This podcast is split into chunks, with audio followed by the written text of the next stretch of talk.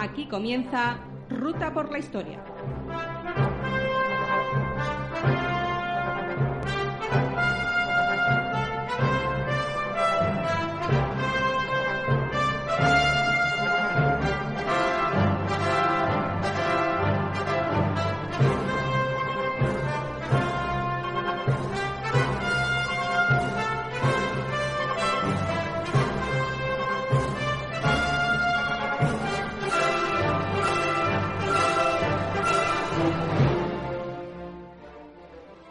Buenas tardes y bienvenidos a un nuevo programa de Ruta por la Historia, a través de Transporte New Radio. La red de streaming destinada al mundo del transporte multimodal. Para los que no nos conozcan, somos un programa destinado a la historia y a las curiosidades históricas. Soy José Luis Bermejo y junto a mí tengo un excelente equipo con lo que vamos a intentar que sea un rato divertido y además conozcáis datos e historias que no han sido explicadas del todo. Hoy vamos a continuar con este pequeño maratón que vamos a hacer en, en Semana Santa, para poder haceros compañía en, en este confinamiento por culpa del, del, maldito bicho. Y como siempre deciros, podéis eh, contactar con nosotros para hacernos eh, muchas preguntas, pero esto lo diré más adelante. Como siempre digo, pues tengo un excelente equipo. Esta vez, como está sucediendo, Tony no, no está con nosotros, por tanto soy yo el encargado de la técnica y el encargado de, de prácticamente manejarme con las máquinas. Así que pido disculpas de antemano por si acaso el sonido no es el mejor de todos. Pero bueno, compensamos el sonido con el conocimiento. Y junto a mí hoy tengo a, a nuestro medialista de cabecera, nuestro amigo Andrés. Buenas tardes, Andrés. Buenas tardes. Eh, me sumo al saludo de toda la gente que está deja, dejándonos vivir en estos momentos, porque gracias a ellos podemos seguir con nuestra vida. Sí, sí, claro, lógicamente. Sanitarios, eh, gente de la distribución, el transporte, supermercados y Guardia Civil, policía y demás. Me ha escrito, es decir, que me ha escrito una, bueno, me ha escrito, me escribió un, una persona. Ahora mismo no recuerdo si era un chico y una chica, o una chica. Recuerdo que era, quiero recordar que era una chica que trabaja en una gasolinera y dice que, que, bueno, que le hacíamos compañía en estas horas, pues nosotros encantados de, acompañar a alguien que, bueno, que nos permite, nos está permitiendo tener la vida más, más sencilla en este momento al resto de la gente. Es, es, un honor. Sí, sí, lógicamente para mí es todo un honor acompañar a alguien que, que está trabajando para, para, todos nosotros. Desde luego, es un honor enorme. Como siempre decía, eh, pues podéis contactar con nosotros a través de, la, de las redes sociales, en, en Twitter, nos busquéis por Ruta por la Historia, también podéis dejarnos comentarios en nuestro canal de iVoox, eh, buscando en iVoox por Ruta por la Historia o en el de la propia emisora. Y también podéis dejarnos eh, unas notas de audio en el número 615 59 28 14 con el más 34 si lo hacéis desde fuera de España, indicando al inicio vuestro nombre y de dónde nos hacéis la pregunta. Repito, el 615 59 28 14 con el más 34 si lo hacéis desde fuera de España. Y bien, dicho todo esto, apagamos motores y despegamos.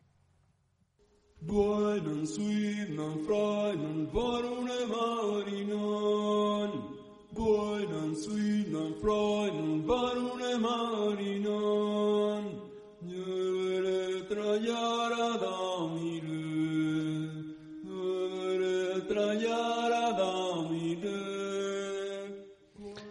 En el programa de esta semana vamos a, bueno, es la costumbre decir de esta semana, pero bueno, en este programa vamos a continuar con, con el programa que hemos ido dedicando a los, a los visigodos y vamos a dar, hoy vamos a dar fin a esta trilogía, pero vamos a dar paso a una nueva etapa en nuestra historia. Vamos a terminar con los visigodos, como decía, vamos a hablar a, a, grandes modos, a grandes retazos del, del, Islam, y vamos a comenzar con el reino de Asturias. Digo, vamos a dar retazos de, del Islam porque merece sus propios programas e incluso cuando avancemos más durante, durante la Edad Media Española, seguramente nos iremos centrando más en algunos reinos, iremos eh, dejando a otros, a lo mejor haremos referencias a qué sucedía, pero seguramente, y creo que es más cómodo, cuando iremos hablando de, los reinos, pues hablar del reino de Asturias, por un lado, luego hablar a lo mejor del Reino de León, por otro lado, hablar del mundo musulmán, por otro lado, no mezclarlos, sino porque yo creo que nos vamos a, a volver más locos, quizás si vamos juntando y vamos uniendo todo. Así que, bueno, dicho, dicho todo esto, vamos a, a continuar prácticamente donde lo dejamos en el último programa de los visigodos, como digo, para dar fin, de alguna manera, al reino visigodo de España. Andrés, cuando quieras. Bueno, pues eh, el anterior programa terminamos con Bamba muriendo en eh, y sucediéndole al vigio y si quieres pues pasamos a desglosar la vida del vigio. Sí, vamos allá. Adelantamos que estamos en plena descomposición ya del, del reino. Pues antes del 680, que fue la entronización del vigio, pues era un conde, debía ser un conde al servicio del rey, dentro de su círculo de confianza. Eh, porque de no ser así, sería imposible que hubiesen elegido eh, como sucesor de Balma. Sí, recordemos del programa que hicimos anterior que ya inicialmente se había acabado con la designación por herencia del, del reino de, del reino visigodo y que una asamblea de, de, de nobles, en los que también participaba lógicamente la, la, la iglesia, la parte de la iglesia alta, porque también eran como nobles, elegía a partir de ese momento al, al, al nuevo rey. Hay que entender que lógicamente lo elegía del círculo de confianza. Ya eh, os hacemos referencia que podéis escuchar en el programa anterior. Hacían, eh, hacían, elegían a este rey del círculo de confianza del antiguo monarca. Por eso es lógico pensar que Hervigio tendría que formar parte de ese círculo de confianza aristocrático de, del antiguo rey. Y ya hicimos referencia en el anterior programa a un personaje clave que era Julián, que era un sacerdote con muchísima influencia sobre la alta nobleza y que ya en este en esta época del Vigio ya era consagrado como el obispo metropolitano de Toledo, que era la, la diócesis con más con más poder simplemente por estar cerca de la corte o por, por nada más. Y, y, entonces es mucha casualidad también, como eh, siempre con ironía, que Julián coronase al vigio. Sea, entender que la peculiar manera de la que la que llegó al poder este monarca, que no sé si la desglosamos, lo dejamos como para, para que escuchen el anterior programa, que es muy curiosa. Sí, la verdad es que es bastante curiosa y, que, y sí da, da a entender que de alguna manera Hervigio, Julián, todos pertenecían de alguna manera al círculo confianza de, del antiguo rey, de, de y seguramente estuviesen todos, pues, por así decirlo, eh, juntos en, uh -huh. en, esta designación de, de, heredero. Tan curiosa. Bueno, pues este obispo ayudó al rey a consolidar su posición entre el alto clero, que como bien has dicho era una, una parte de la nobleza más, uh -huh. y no, pero no le había hecho mucha gracia como había llegado al poder el vicio a otra parte de, de, de esa esa clase aristocrática. Y para ello, pues como era costumbre, se convoca otro concilio. En este caso era el, el decimosegundo de Toledo, en el 681, que fracasó y entonces, pues eh, sin más sin más duda, el rey volvió a convocar otro un año y medio después, en el 683. Para poder alcanzar la fuerza suficiente en el trono, pues ya eh, la tónica cedió ante el alto clero y los magnates en temas como el, indulto, o sea, se llegó a indultar a los rebeldes desde medio siglo atrás, la devolución de bienes a los perdonados y que los acusados de alta traición no fuesen juzgados solo por el rey, sino que lo fueran por una especie de tribunal de pares. O sea, en definitiva, que ellos mismos iban a juzgar como, a sí mismos. Como vemos, y hacemos nuevamente referencia al programa anterior, si el monarca quería tener un reinado tranquilo e incluso una muerta tranquila, tenía que ceder y tenía que darle a la nobleza cada vez más poder. Es una tónica, en, como veremos, será una tónica en, en, la, en, la, historia medieval y ya no solamente en nuestro país. En Inglaterra, por ejemplo, la lucha entre la monarquía y la nobleza por la concesión de más o menos cantidad de poder y ampliar su parcela de poder frente al rey. Si el rey era, era fuerte, aumentaba esa, y tenía una posición de poder, aumentaba esa parcela. Si era un rey débil o una situación eh, un poco complicada en el trono, tendría que ceder ese poder a la nobleza. Y en este caso, como decía Andrés al principio, ya estamos prácticamente en plena descomposición del, del reino visigodo y, y, lógicamente se va notando en esa en esa lucha por el poder, en, por hacerse con las parcelas de poder de los nobles frente al rey. Sí, que como bien dices, sería toda la tónica de la Edad Media, el, uh -huh. el equilibrio entre la entre la realeza, la, la alta nobleza y, y, luego ya entrarían en juego las ciudades. Exactamente. Es para la teología. Y siempre el clero, claro. Uh -huh. Bueno, pues como has dicho, el vicio siguió en el poder gracias a minar más el trono y que al no haber más concilios durante todo su reinado, pues eh, confirma lo que dices, que fue un reinado más o menos tranquilo. Lo que no cambió fue la política que llevaban desde un siglo antes con los judíos, pues eh, empezó, eh, volvió a ordenar especial vigilancia a los conversos para que no fuesen cristos judíos, o sea que de puertas para afuera fueran perfectamente nicenos y en sus casas siguiesen con los ritos del Talmud. Así quedó patente con una actualización del Código de Recervinto, donde introdujo preceptos en ese sentido. Y, y es más, aquí ya entra una, una nueva acusación, que es que eh, eran proclive a ayudar a una fuerza exterior. Es lo que después se acusaría con, con el paso del tiempo a, a, por ejemplo, a los moriscos, de uh -huh. ser eh, pues un, unos infiltrados desde dentro para ayudar a una posible invasión de los de fuera. Pero también no es eh, ser abogado del diablo, pero te pones a las pies de los judíos y a lo mejor también querían que viniese allí de fuera, oh. que los tratase mejor. Sí, pero alguien de fuera, ¿quién? Porque lo que decíamos en el programa anterior, en Francia, por ejemplo, no estaban mucho mejor. No, no, no, estaban bastante peor y en Inglaterra. Por eso.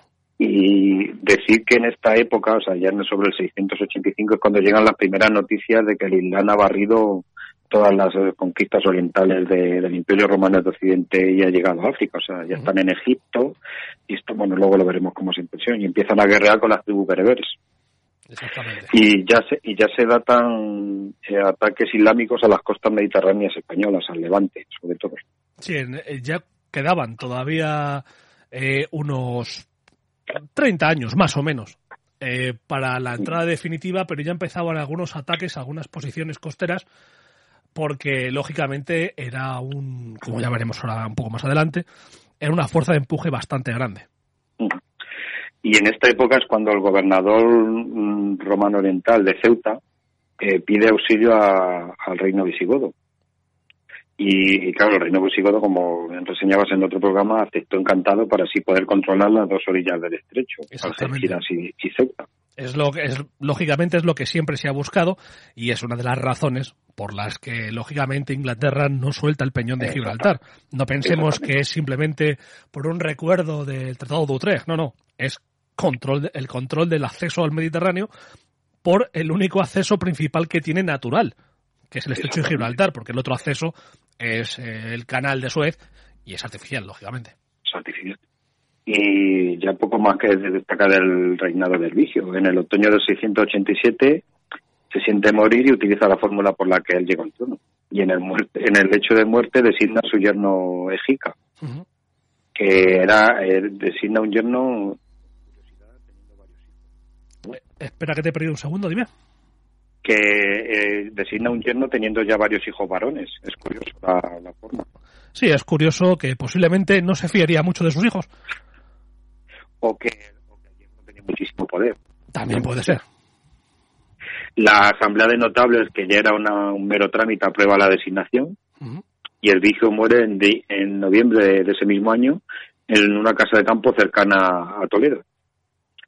Y nada, como vemos, lo, como una tónica de los reyes visigodos eran unos, unos mandatos cortos y, y ajetreados. Sí, es lo que decíamos el otro día. Eh, normalmente te recibían con una rebelión nobiliaria o de los vascones y si querías y, y, la sucesión, aunque fuera natural y fuera no fuera por como decíamos de broma, eh, la comprobación de alergia al acero, eh, también la sucesión solía ser un poco peculiar.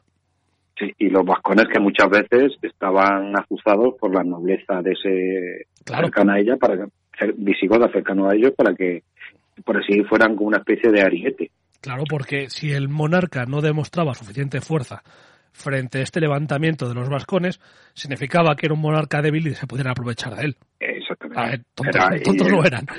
Tropa, tropa de desgaste, que se podía decir también. Uh -huh. Bueno, pues Ejica, como hemos dicho, era yerno del Vigio, al casarse con su hija Cisilo, o sea, los nombres son muy bonitos, y también era sobrino de Bamba, por lo tanto queda bien claro que era de la creme de la creme de, sí, del reino visigodo. Era de, era de la alta nobleza, clarísimamente. Desde el 683 era dux, que recordamos que era es un cargo que tiene origen en, en, la antigüedad tardía, que era el duque, que era por así decirlo el gobernador de, de una provincia. Y que, Eh, y que era- quedará, y era- que quedará después eh, dentro de la nobleza como el noble más alto tras eh, la familia real. Sí, sí, y algunas veces incluso perdían el respeto al rey y se eran iguales a él. Pues Jica fue ungido el 24 de noviembre de 687 y lo primero que hizo pues fue convocar un concilio para legitimarse, que era sería el decimoquinto de los de Toledo. Aquí, aquí Jica pide que le liberasen de los vínculos jurados ante el vicio y apropiarse, y apropiarse de su patrimonio para, pero la asamblea se negó, que seguía controlada por Julián, obispo de Toledo y que era amigo de íntimo del anterior, del anterior rey. Claro, de hecho, fue el que le coronó, como decíamos. Esto enfadó a Jica y consideró enemigos a los componentes del, del concilio. El rey deseó convocar otra asamblea de obispos, pero esta vez no sería en Toledo, como era la anterior, sino en Zaragoza, que suponemos que sería una tierra más propicia para sus intereses. Sí, porque si no, no lo habría hecho en Zaragoza. En esta en este concilio, eh, Jica eh, critica el enriquecimiento de los obispos y a pesar de, a pesar de que ya no estaba Julián como obispo, le había sucedido Sisberto. Sisberto, perdón, que era sucesor, pero creemos que era de, de la misma cuerda que Julián. Mantuvo las mismas posturas eh, y el rey volvió a salir otra vez trasquilado. Eh, y es más, de aquí salió una conspiración para, para el magnicidio contra Jica que supo parar a tiempo. que es lo que decíamos antes. Eh, cuando el rey era bastante, mm, vamos a decir, puñetero, y entendeme la expresión, con la alta Mm. nobleza, la alta nobleza ponía precio a la cabeza del rey. Y, y así decirlo, pues después de una conjura, pues hay que hacer una purga entre los que se han conjurado Ujú. contra ti, ¿no? Y esta vez la de Jica les tocó a sus cuñados, eh, a los hijos del vicio, que no estaban muy contentos con, con la deriva que había cogido el, el reinado. Recordemos que había pedido Jica de vincularse de los juramentos que había hecho a su suegro. Claro. Le- se dice que la limpia llegó a casi dos tercios de los altos mandos del reino, vamos, que se quedó bien a gusto. Sí, sí, hizo una, una limpia en condiciones y se quitó del medio, pues a todos los que eran, si pensamos que se quitó del medio, a todos los que eran contrarios, eran dos tercios, o sea, realmente la apoyaba un tercio. Sí, sí, sí. O sea que su, Y su posición de poder era bastante, bastante débil. Claro, y los bienes de los purgados pues iban para el rey o sus amigos directamente. Pero todo esto había que vestirlo de legalidad y eso ya sabemos dónde se hacía, en un concilio. Eh, nos repetimos mucho con los concilios, pero era la forma que tenían de... de- Sí, la manera de hacer legal tanto la llegada del monarca al poder como muchas de las decisiones del monarca era con un concilio. Eh, en- se hizo en mayo del 693, que era el, de- el decimosexto, y en esta reunión los obispos de Toledo, Sevilla y Braga eran nuevos. O sea que suponemos que la criba también llegó a- al alto clero. Es lo que decíamos, si el alto clero era también alta nobleza, eran altos mandos del reino, pues lógicamente la limpieza que hizo el rey pues también les afectó. Si llegaron nuevos sería por algo, no creo que casualmente murieran los tres en el mismo plazo de tiempo. No, no, no. Fue todo muy muy casual, decimos siempre de forma irónica.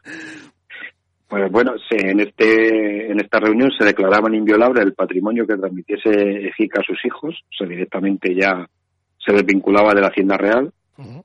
Salieron leyes para controlar la acumulación de riqueza por parte de la nobleza, que cada vez era más abusada. Suponemos que estas acusa- estas leyes pues era para ir contra contra los enemigos. Y algo curioso, los, los condes palatinos pasaban a jurar fidelidad a la persona que ocupase el trono, no la institución en sí. Es decir, no juraban al rey como, No. como corona, sino en este caso a, a Jica. Sí, eh, pero vamos, eh, decimos que se estaba descomponiendo aquí la, el reino, pero vamos, en Francia estaban peor.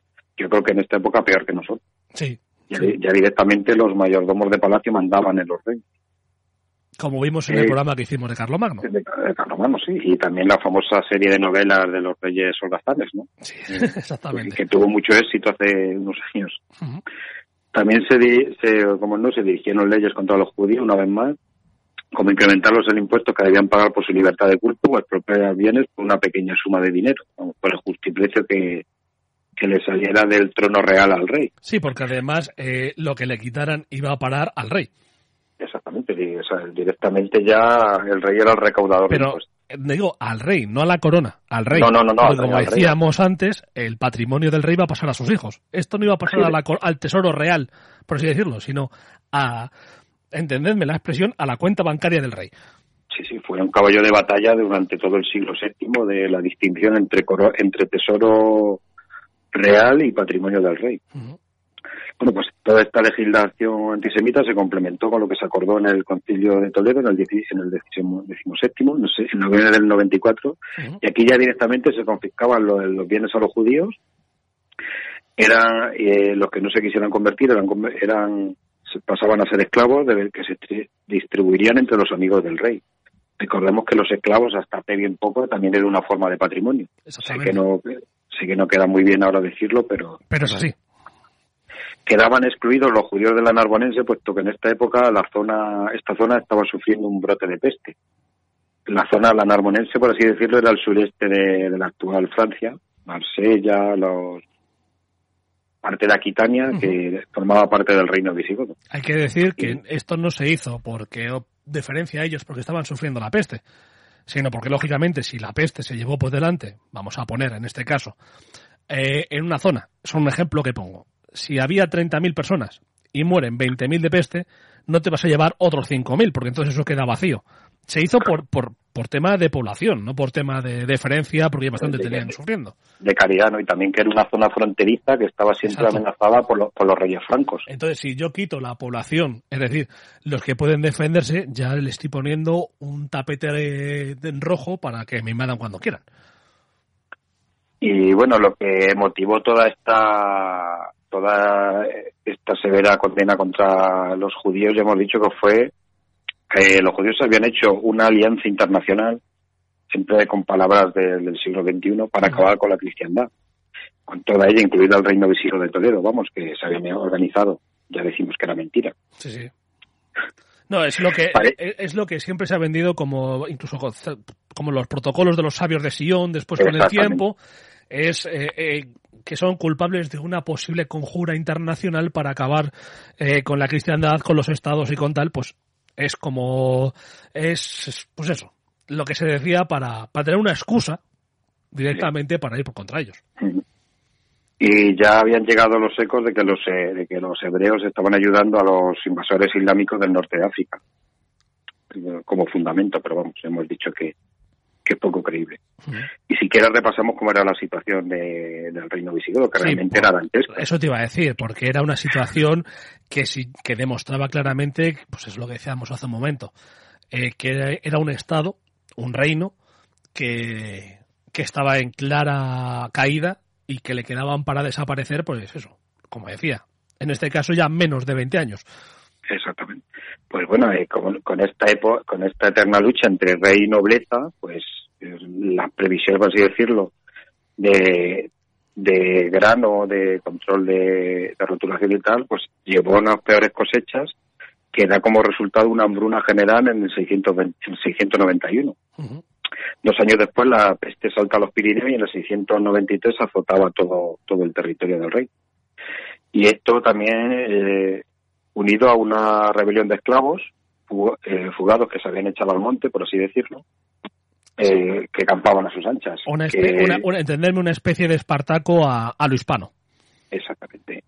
Y también eh, este hecho se había repetido con los campesinos empobrecidos que no sacaban nada del terreno. Entonces era más rentable eh, darse al bandolerismo, por así decirlo, Sí, que, que cultivar la tierra. Esto había pasado durante bastantes épocas en la, en la antigua Roma con los vagaudas. Eran, eran, cambiaban la hoz por, por la espada y se iban a- al monte. En Septimania, ya hemos, volvemos a repetir, en la Narbonense había que sumar las acometidas francas para acabar de conquistar.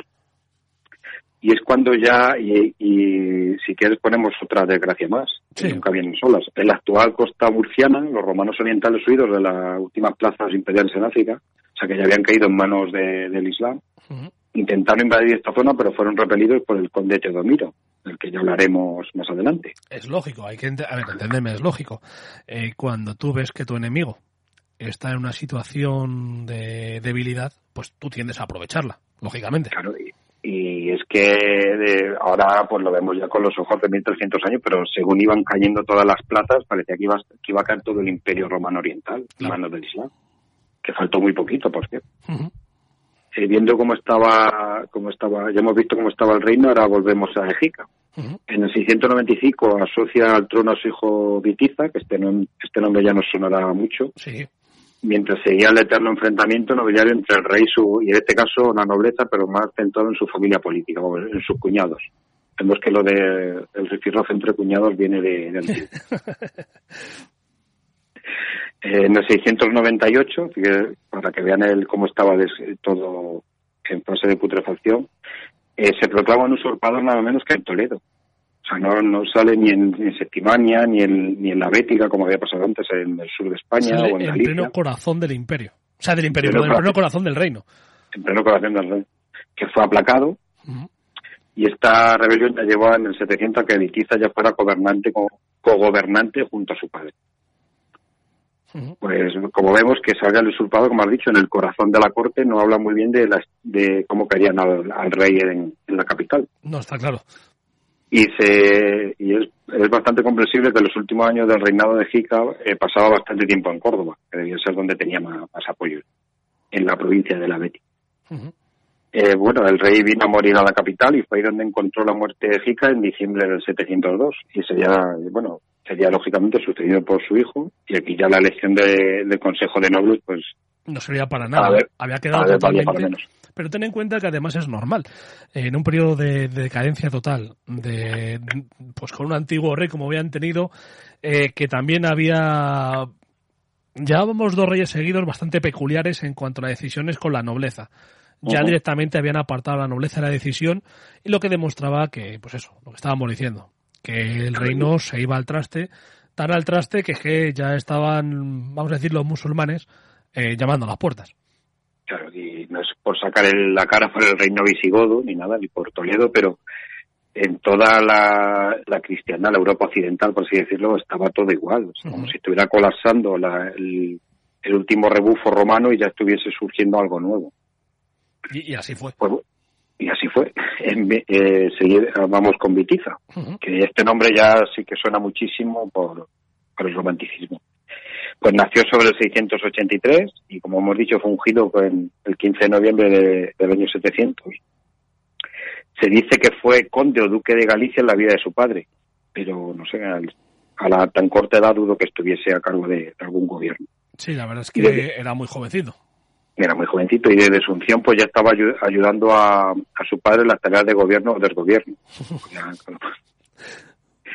Desde finales del 702 ya rey en solitario y fue recibido pues en este en es- en este caso no por un por una rebeldía sino por un brote de peste que asoló medio reino y, y un intento franco de invadir definitivamente la Septimania. Normal, aprovechando la debilidad, lo que decíamos Claro, antes, pues, pues, intento de invasión.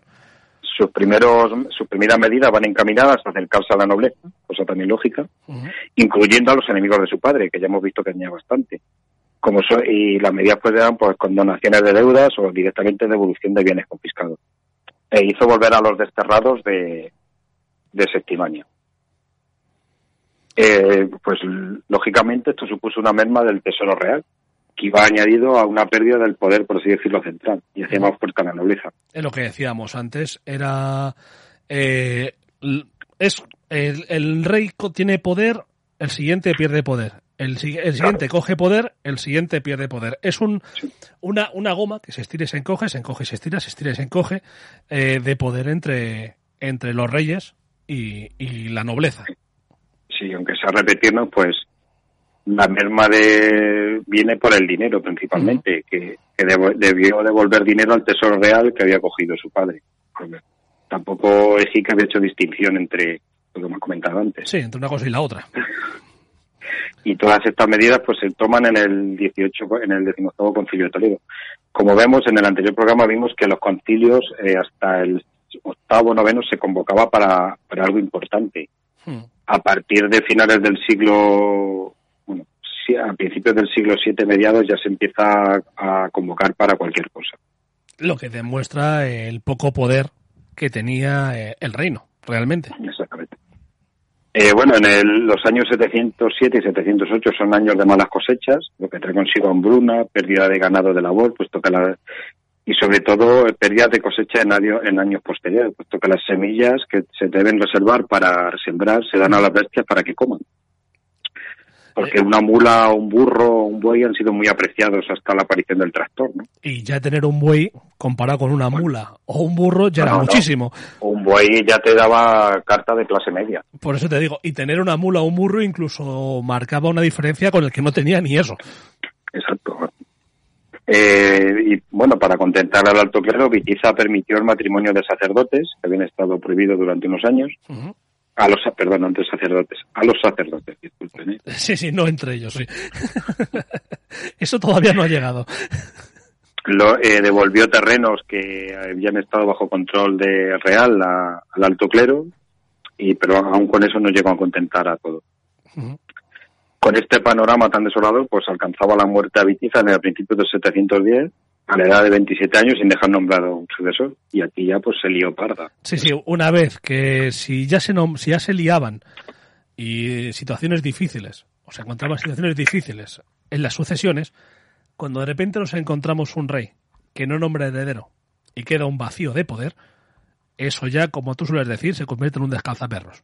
Exactamente, ya aquí directamente pues vamos a hablar de Rodrigo, ¿no? Este nombre ya sí que nos suena. Bastante, nos sonará bastante más. Pues bueno, podemos de Rodrigo pues te- tenemos un personaje discutido de, ya sabes, eh, de algo se os tenéis que entretener los historiadores. No, la verdad es Eh, que la, la figura de Rodrigo es una figura que tiene bastante, bastante halo de misterio, vamos a decirlo de esa manera, a su alrededor. Hay muchos Sí. datos, eh, muchas versiones sobre su origen, es una figura complicada. Pues he tratado de tirar por la calle del medio, como se dice. o sea. Pues eh, tenemos varias versiones, que era hijo de Teodofredo, que era un duque hijo de Chindasvinto, anterior rey, que al parecer fue mandado cegar por Ejica y desterrado a Córdoba. Esto suena demasiado mítico. Sí, suena demasiado, una, demasiado venganza. Claro. Luego su hermano, también duque, Facila, había muerto a manos de Vitiza por el amor de una mujer, cuando este estaba en Galaecia de, de gobernante. Y luego ya, rizando más el rizo, Facila, pues, eran como padre del mítico Pelayo. Esto ya sí que directamente no nos lo queremos. No, esto, Para- eh, esto ya es demasiado rizar el rizo y es demasiado romántico, me parece a mí. Claro, es para unir la, la nobleza asturiana con, con la nobleza visigoda. Digo, la realeza asturiana con la nobleza visigoda. Lo que sí que puede- sabemos más o menos fiable es que Rodrigo era duque de la Bética, la, la región más rica de la península, que, bueno, la Bética pues puede ser eh, casi toda la Andalucía actual, eh, el Algarve y parte de y parte de las provincias de Badajoz y Ciudad Real. Eh, era gobernante de la provincia más rica, lo cual demuestra la importancia que ya tenía dentro de la corte del reino visigodo, porque a, a los buenos destinos mandas a gente poderosa. Sí, no vas a mandar a tu enemigo al mejor destino, es lógico. Exactamente. Y explica que fuese alentado a presentarse como candidato al trono. Es decir, que, te- que sería una persona en una posición de, en una posición bastante buena, no voy a decir, bueno, sí, de poder bastante buena, y que encima tendría cierto nombre o cierto renombre entre el resto de la gente porque le alentaron a presentarse como, como rey. Eh, por eso, no sé, una otra teoría que he encontrado es que Teodofredo era Teodofredo, o sea, el padre de Rodrigo era uno de los supervivientes de alguna purga de Jica. Y que fue mandado a Córdoba para, aparte para tenerlo contento porque allí estaba la estirpe de Jica y podía estar más controlado. Pero bueno, pues lucubraciones he visto por ahí que, pero vamos, que tienen bastante realidad viendo cómo actuaban los reyes visigodos. Sí.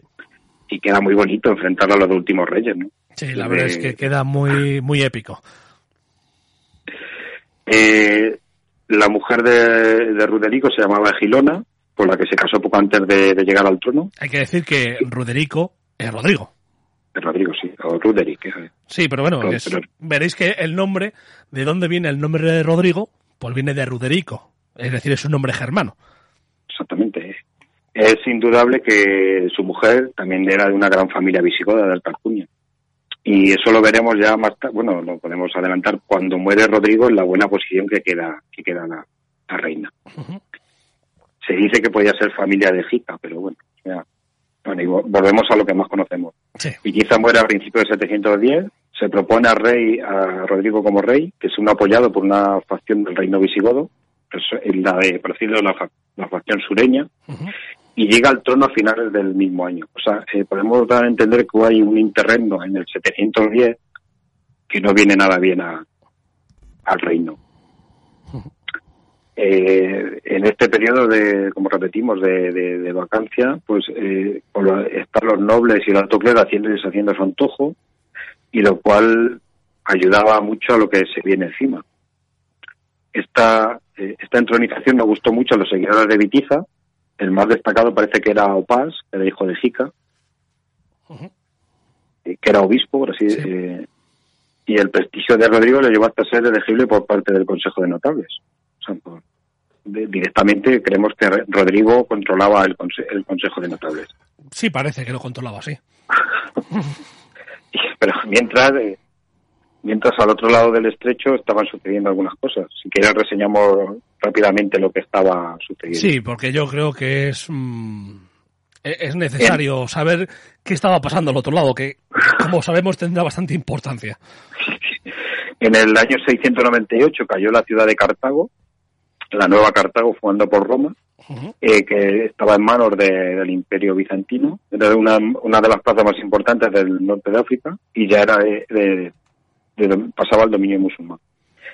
Hay que decir que la costó 70 años derrotar a todas las tribus bereberes al, al Islam, que ofrecieron a, a- a los agareros una, una brillante resistencia. Sí, la verdad es Sobre que, todo, eh, sobre todo por la caballería ligera que sufríamos aquí. claro, es lo que decíamos que es la... el- no sé si explicar, no sé si decirlo como una acción de guerrillas, que es la de atacar y huir, atacar, huir, atacar, huir, que es el desgaste que provoca.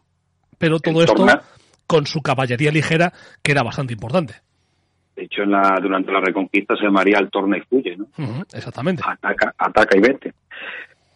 Eh, pues nada, eh, ya como ya hemos dicho, este incontenible poder había llegado a las puertas de Ceuta, que era un, repetimos, un dominio bizantino, que había, que había hecho una especie de protectorado con el reino visigodo.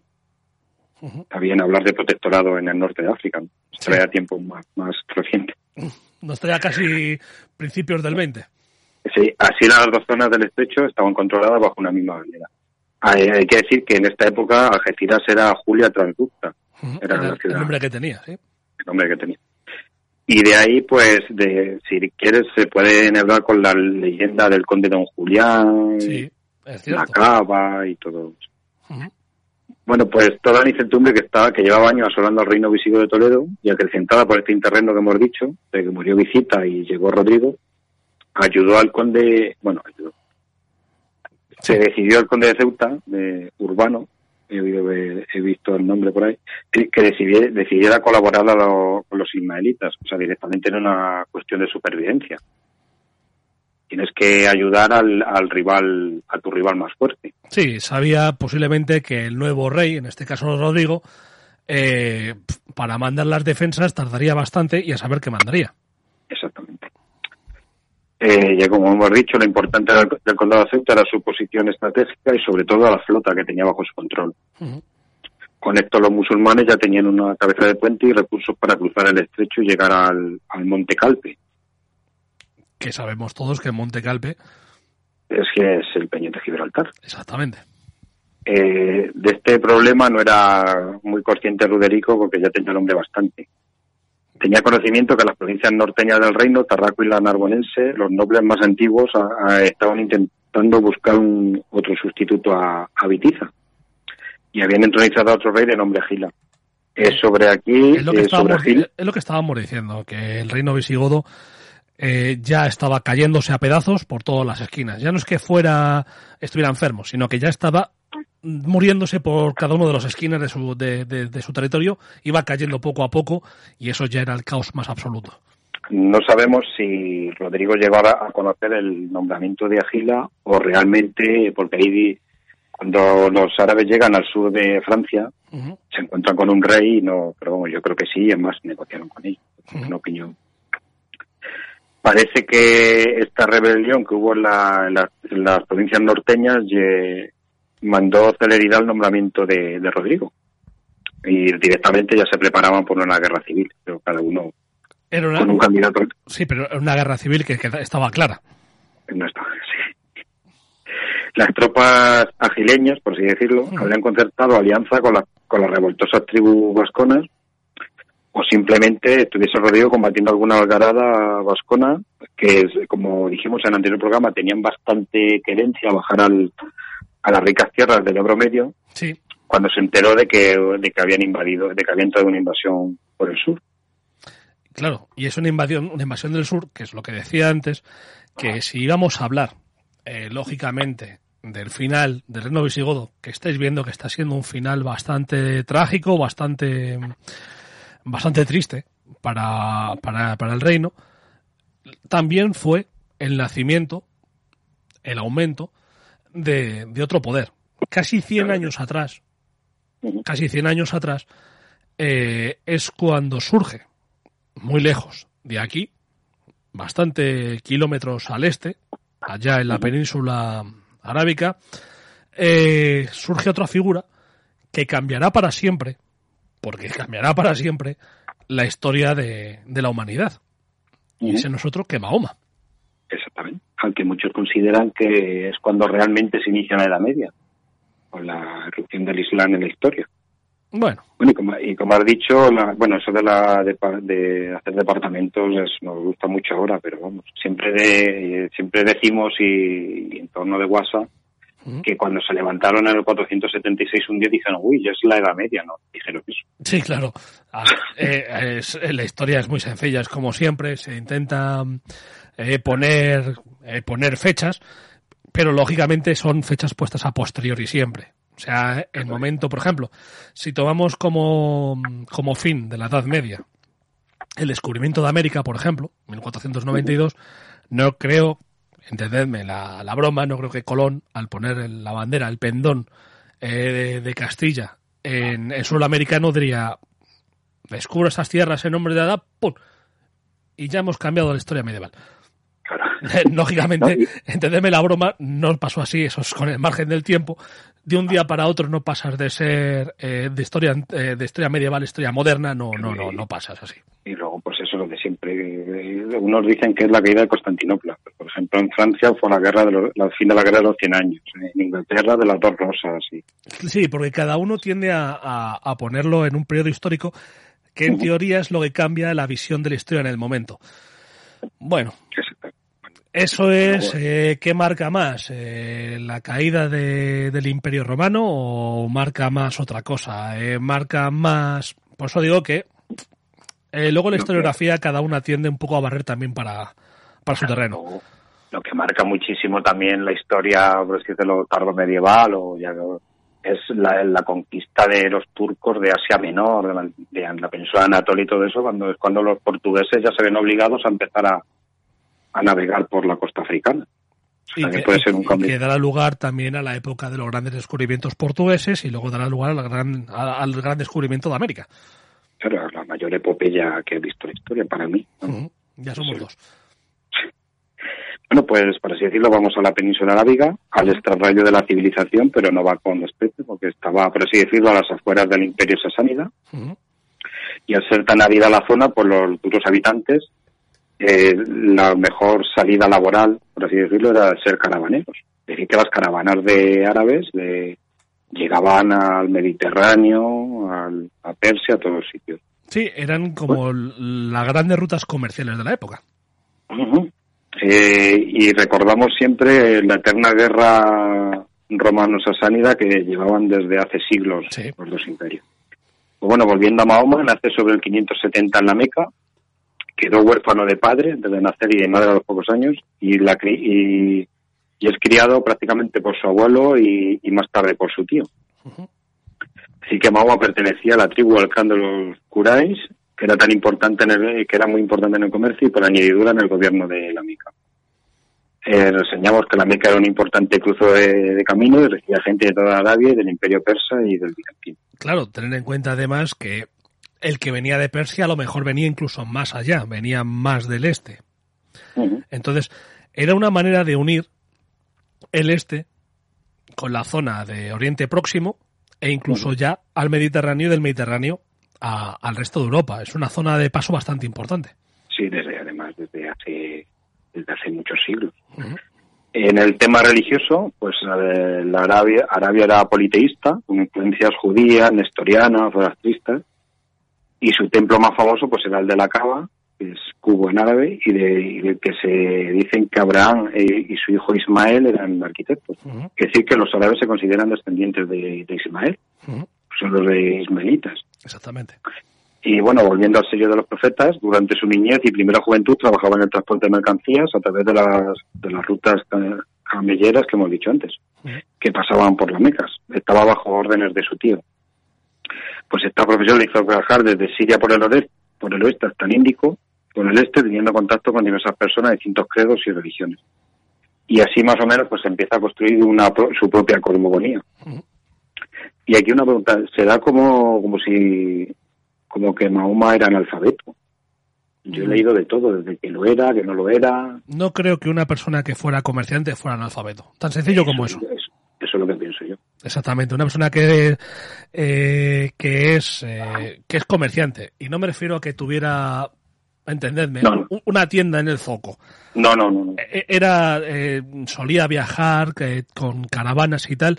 Una contabilidad y una serie de cosas que necesitan cierto nivel de cultura, lógicamente. Y, y sobre todo las caravanas de camellos, como que los camellos transportan mucho peso, solían llevar también muchas especias y cosas valiosas. Sí, sí, sí, sí. A ver, es que las rutas comerciales que iban a esa zona eran bastante importantes, eh, con mucha riqueza, y por eso digo que controlarlo como tal. Otra cosa es que tú, a lo mejor me dijeras, era un camellero, el que, el que conducía el camello, pues a lo mejor vale, pero él pertenecía a una familia con cierto nivel económico, como decíamos, relacionado con el gobierno. Entonces, sí, sí. no creo que fuera un, un analfabeto, sinceramente. No. Por, por eso que dices, solo es por llevar la contabilidad de, Claro. de, de- de transportes De cosas importantes. valiosos. Sí, sí, o sea, especias, seda. Ujú. Bueno, eh, cuando tenía 20 años es contratado por una rica mujer, comerciante, llamada Kalisa, 15 años mayor que él. Eh, surgió el amor entre ambos y al poco tiempo se casaron. Eh, tuvieron hijos, entre ellos Fátima, de la que hablaremos más adelante. Y este desahogo económico ya permite a Mahoma dedicar más tiempo a la meditación y viajar a centros sagrados más o menos cerca de la Meca, Hay que-.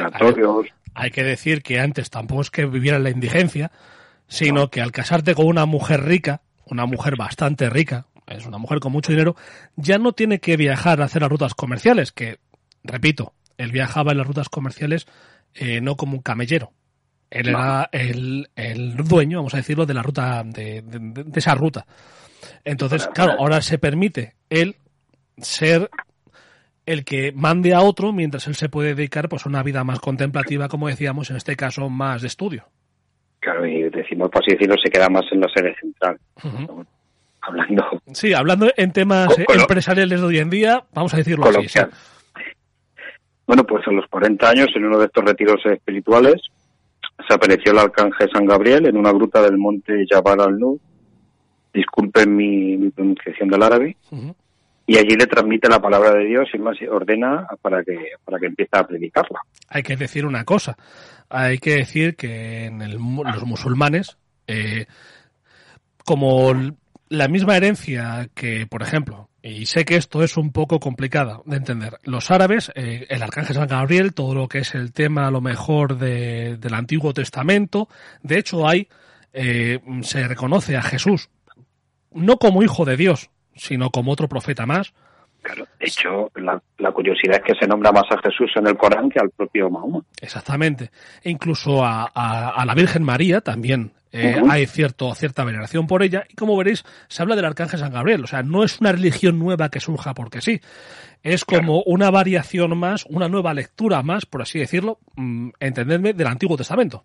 Claro, y se suele hablar de la del Islam como una especie de, de religión, es que no sé cómo decirlo, menos profunda que el, que el judaísmo o el cristianismo, pero eso me parece un desprecio como el mismo que tienen que tenían los judíos hacia el cristianismo. Ujú. Es una religión, pero que sale del mismo tronco, por así decirlo, que el judaísmo, con bastante influencias zoroastristas, nestorianas, Pero que en el Eh, fondo es eso, es, eh, es una cadena más que sale del judaísmo. Y ahora también he leído que eh, influencias arrianas. Ahí lo dejo. Uy, ahí ya, me, vamos, pi- ahí ya nada, me no. pillas un poco. Sí, pero que la verdad está muy bien desarrollado. Bueno, pues volviendo a temas más mundanos, porque la teología no es nuestro fuerte, ¿no? No. Pues estas revelaciones se habían ido sucediendo años antes, no de esta importancia, pero no habían salido de su círculo más íntimo. Pero esta aparición del arcángel fue lo que impulsó definitivamente a Mahoma a predicar y difundir la palabra de Alá, que significa Dios. Pero hay que, hay que decir que no es que tuviera un gran éxito inicial. No, no. Los primeros convertidos son su mujer y un amigo llamado Abu Bakr, que por así decirlo es el primer convertido, al que siguieron un pequeño grupo de elegidos que lo más seguro es que surgiera de familias, amigos y Sí, los más, los más allegados, como se suele decir. Sí, mientras otros se burlaban de él o simplemente lo ignoraban. Y uno de los pilares básicos del Islam en esta época era luchar, bueno, del pequeño, de la creencia, era luchar contra el politeísmo y la adoración a los ídolos, dos pilares principales de las religiones que eran muy seguidas en ese tiempo. O sea, la idolatría siempre ha estado muy castigada por parte de- del Islam y por parte del cristianismo oriental. Que, y este enfrentamiento a la idolatría granjeó bastante enemigos a Mahoma. Hay que entender que, lógicamente, cuando tú tocas eh, lo más eh, personal que tiene una persona, que es su creencia religiosa, eh, lógicamente te ganas muchos enemigos. Sí, cuando decimos que en- Constantinopla no gustaba, recordemos las guerras que hubo con el con la iconoclastia y, y todo eso. Exactamente. Eh, pues bueno, esta parte, eh, Mahoma, el profeta empieza a ganar seguidores y como esa, y esa condena que hemos dicho, unidos a otros intereses, causaba bastante malestar entre los comerciantes que llegaban a la Meca. De- recordemos que la Meca era su fuente de ingreso era el comercio. Ujú. La tensión fue en aumento y acabó con la salida de la ciudad de Mahoma. Una salida que es bastante importante. Sí, Esta partida tuvo lugar el 2 de julio del 622. Los seguidores maometanos se dirigirán a Yatri, una ciudad a 340 kilómetros al norte, y es tan importante como has dicho que se llama Lejira. Y a partir de ahí, además, marca el calendario de los musulmanes. Es decir, el calendario de los musulmanes, su día cero, por así decirlo, su día uno, es el 2 de julio del año 622 del calendario cristiano. Exactamente, por eso cuando nos preguntaban sobre el- la crisis del año 1000, Lógicamente, en el mundo musulmán, la crisis del año 1000, eh, ellos les pilló en su año, en su año 388, nuestro. O sea, entenderme, nuestro año 1000 era su año 388. Sí, sí, 378 y no, y no debían... Y cuando el año 1000 en España eh, estamos en pleno gobierno de Almanzor y el Islam ocupaba dos, las dos terceras partes de, de la península, por Y eso... que, y que no creo que la otra parte que no era musulmán tuviera mucho tiempo de ponerse a pensar acerca eh, de que era el año 1000 y además, como tú bien dijiste, aquí también habíamos con- estábamos contando un poco como nos daba la gana. Sí, sí, sí. eh, Desde la era islámica, perdón, eh, hispánica, que es cuando Augusto logra pacificar la, la península, que es el año 38 antes de Cristo. Por eso digo que aquí también contábamos un poco de aquella manera. Entonces, bueno, tampoco podíamos estar muy preocupados tampoco del año 1000. Claro, esto se corrigió en el siglo XIV, XIII y XIV, ¿no? Aragón estudió, fue antes, pero en Castilla hasta el siglo XIV. Bueno, pues eh, una vez llegado a Yatri, Selim eh, empieza una labor de, pacifica- de pacificación del enclave, lo cual le hizo ganar mu- mucha popularidad. O sea, aquí ya vemos que hay un hombre sabio, porque cuando alguien a- acude a ti a pedir consejos, porque Es porque eh, eh, eres alguien con cierto nivel de cultural y de conocimiento. y así fue, siguió predicando y fue ganando musulmanes a la causa. En el 625 empiezan las tiranteras entre la Meca y Yatri, que desembocaría en varios enfrentamientos, dando lugar a la famosa batalla de la Fusa. En este combate, que caería del lado maometano, llevó a la Meca a firmar un tratado de paz. Es decir, que el nuevo poder, esa nueva religión, ese nuevo concepto de, de- de mundo, ha ganado a, a- a la Meca, ha ganado al, al poder económico de la Meca y eso es una gran victoria inicial. Exactamente, ya empezaba ahí el germen de lo que vendría de la expansión. En el año 629 está roto, eh, perdón, este acuerdo fue roto por los mandamases de la Meca y determina a Mahoma a reunir toda su fuerza y directamente a tomar su ciudad de, de nacimiento. Hombre, hay que entender que Mahoma se vería en este momento eh, más fuerte una vez que los he derrotado y me han concedido lo que he querido. Si encima luego lo rompen, me den, voy a ver si puedo acabar con ellos o se acabó, por decirlo, la tontería. Sí, la palabra y la espada, ¿no? O sea, Exactamente. Así en el, en el- un año después, en el 630, la Meca cae en manos musulmanas, con pocas bajas, y con un gran perdón entre, entre los derrotados. Obviamente, una muestra más de sabiduría es no ajusticiar a todo el mundo y dejar descabezada a la ciudad. Hay que saber ser magnánimo porque eso también demuestra que la gente puede confiar en ti. Exactamente, Mahoma era muy misericordioso, tiene esa fama desde, desde esta época. Muchos habitantes se convierten a la nueva fe y se destruyen las imágenes de dioses que había en la cava. Entonces esta victoria volvió a la Meca, pero, para, pero esta vez ya para peregrinar. De hecho, se le considera eh, el primer peregrino de la, de la nueva religión. Y eh, verán que digo muchas veces el sello de los profetas porque es como consideran los, los islámicos a Mahoma, el último profeta. El último profeta, como decía, eh, para ellos Jesús era un profeta. No sé si recordaré, pero ahí a lo mejor eh, me estoy confundiendo o me estoy columpiando, como se diría en argot, al evangelista. No sé si también le tienen como otro, otro profeta más. Creo que sí, a San, eh, a San Juan. San Juan Evangelista, no tengo tan, o sea, no lo tengo tan seguro si también lo tienen, eh, San Juan Evangelista, no, el Bautista, perdón, el Bautista. Eso. ¿no? San Juan Bautista, si le tienen como otro, como otro profeta, Pues, ahí ya, eh, a lo mejor me estoy No, pues- confundiendo. a ver, mm, ya por aquí anotar un momento. Sí, sí, sí. Me parece que son Noé, Abraham. Moisés, Jesús y Mahoma. Jesús y Mahoma, entonces no. Vale, vale. Decía que me podía confundir, estaba confundiendo, y, pero como vemos, eh, es todos los profetas prácticamente los van aceptando y lo único que cambia es que Jesús no es el Hijo de Dios, sino que Jesús en este caso es otro profeta más, pues, Claro. y el profeta definitivo en este caso pues es Mahoma. Y si analizamos los nombres que hemos dicho, pues Abraham es Ibrahim, que es un nombre muy común. Sí, Moisés es Musa, Jesús es nombrado como Isa y Mahoma es Muhammad, que se llama muchísima gente exactamente. islámica. Y donde estábamos, que ya me he perdido, Ah, que, destruye los de, los de. Nos ponemos a divagar, ese que busca. Y, y se nos va.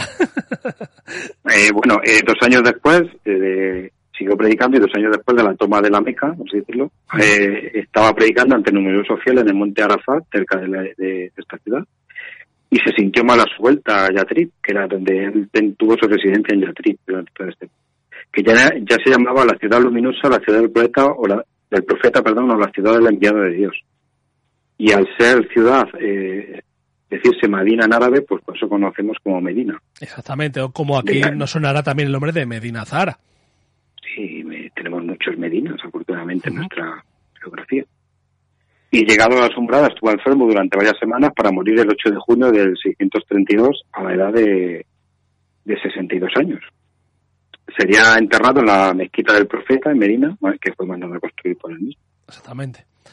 Y ahora ya es, una vez eh, muerto el, el profeta, sería como se expande su religión, su, nuevo, su nueva religión por el mundo, pero esto lo vamos a hacer después del pequeño corte que vamos a aprovechar para hacer eh, tras lo que sería la muerte del profeta.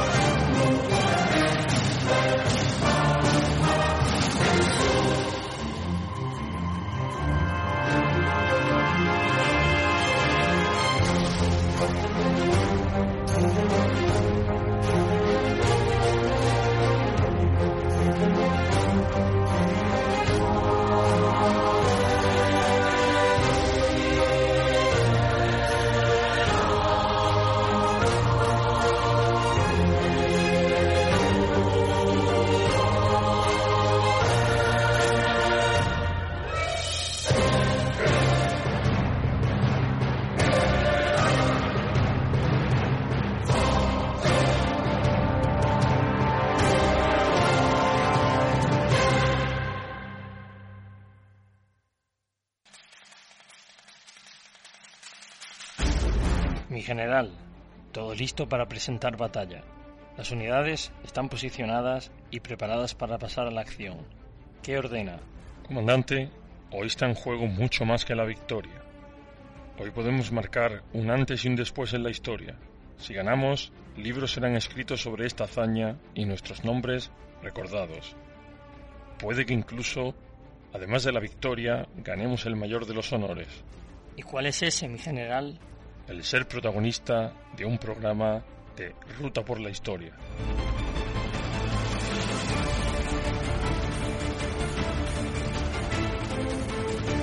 Vive la historia junto a José Luis, Lola, Juan Carlos y Tony. Navega por sus mares llenos de secretos. Sumérgete en un mundo de curiosidades y disfruta los hechos como si fueras parte de ellos. La historia como siempre quisiste que te la contaran, de un modo divertido y épico. Escúchalos en iVoox, iTunes y la emisora Transporte News Radio. Síguelos en las redes sociales Twitter, Facebook y Tumblr. Ruta por la historia. El placer del trabajo bien hecho.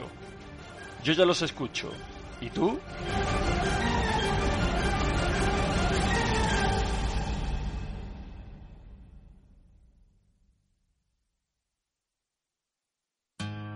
No cargo ni descargo mi camión. ¿Y tú? Campaña contra la carga y descarga de los camiones por los conductores. Únete.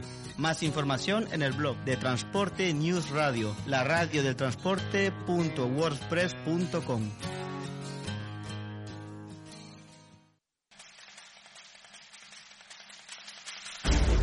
Mi general, todo listo para presentar batalla. Las unidades están posicionadas y preparadas para pasar a la acción. ¿Qué ordena? Comandante, hoy está en juego mucho más que la victoria. Hoy podemos marcar un antes y un después en la historia. Si ganamos, libros serán escritos sobre esta hazaña y nuestros nombres recordados. Puede que incluso, además de la victoria, ganemos el mayor de los honores. ¿Y cuál es ese, mi general? El ser protagonista de un programa de Ruta por la Historia.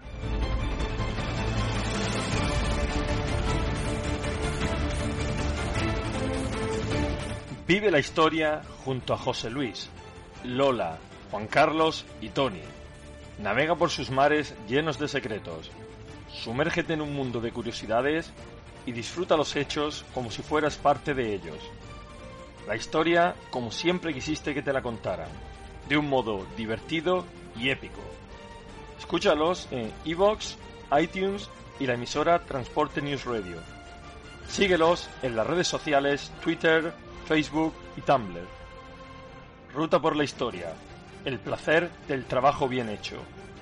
Yo ya los escucho. ¿Y tú?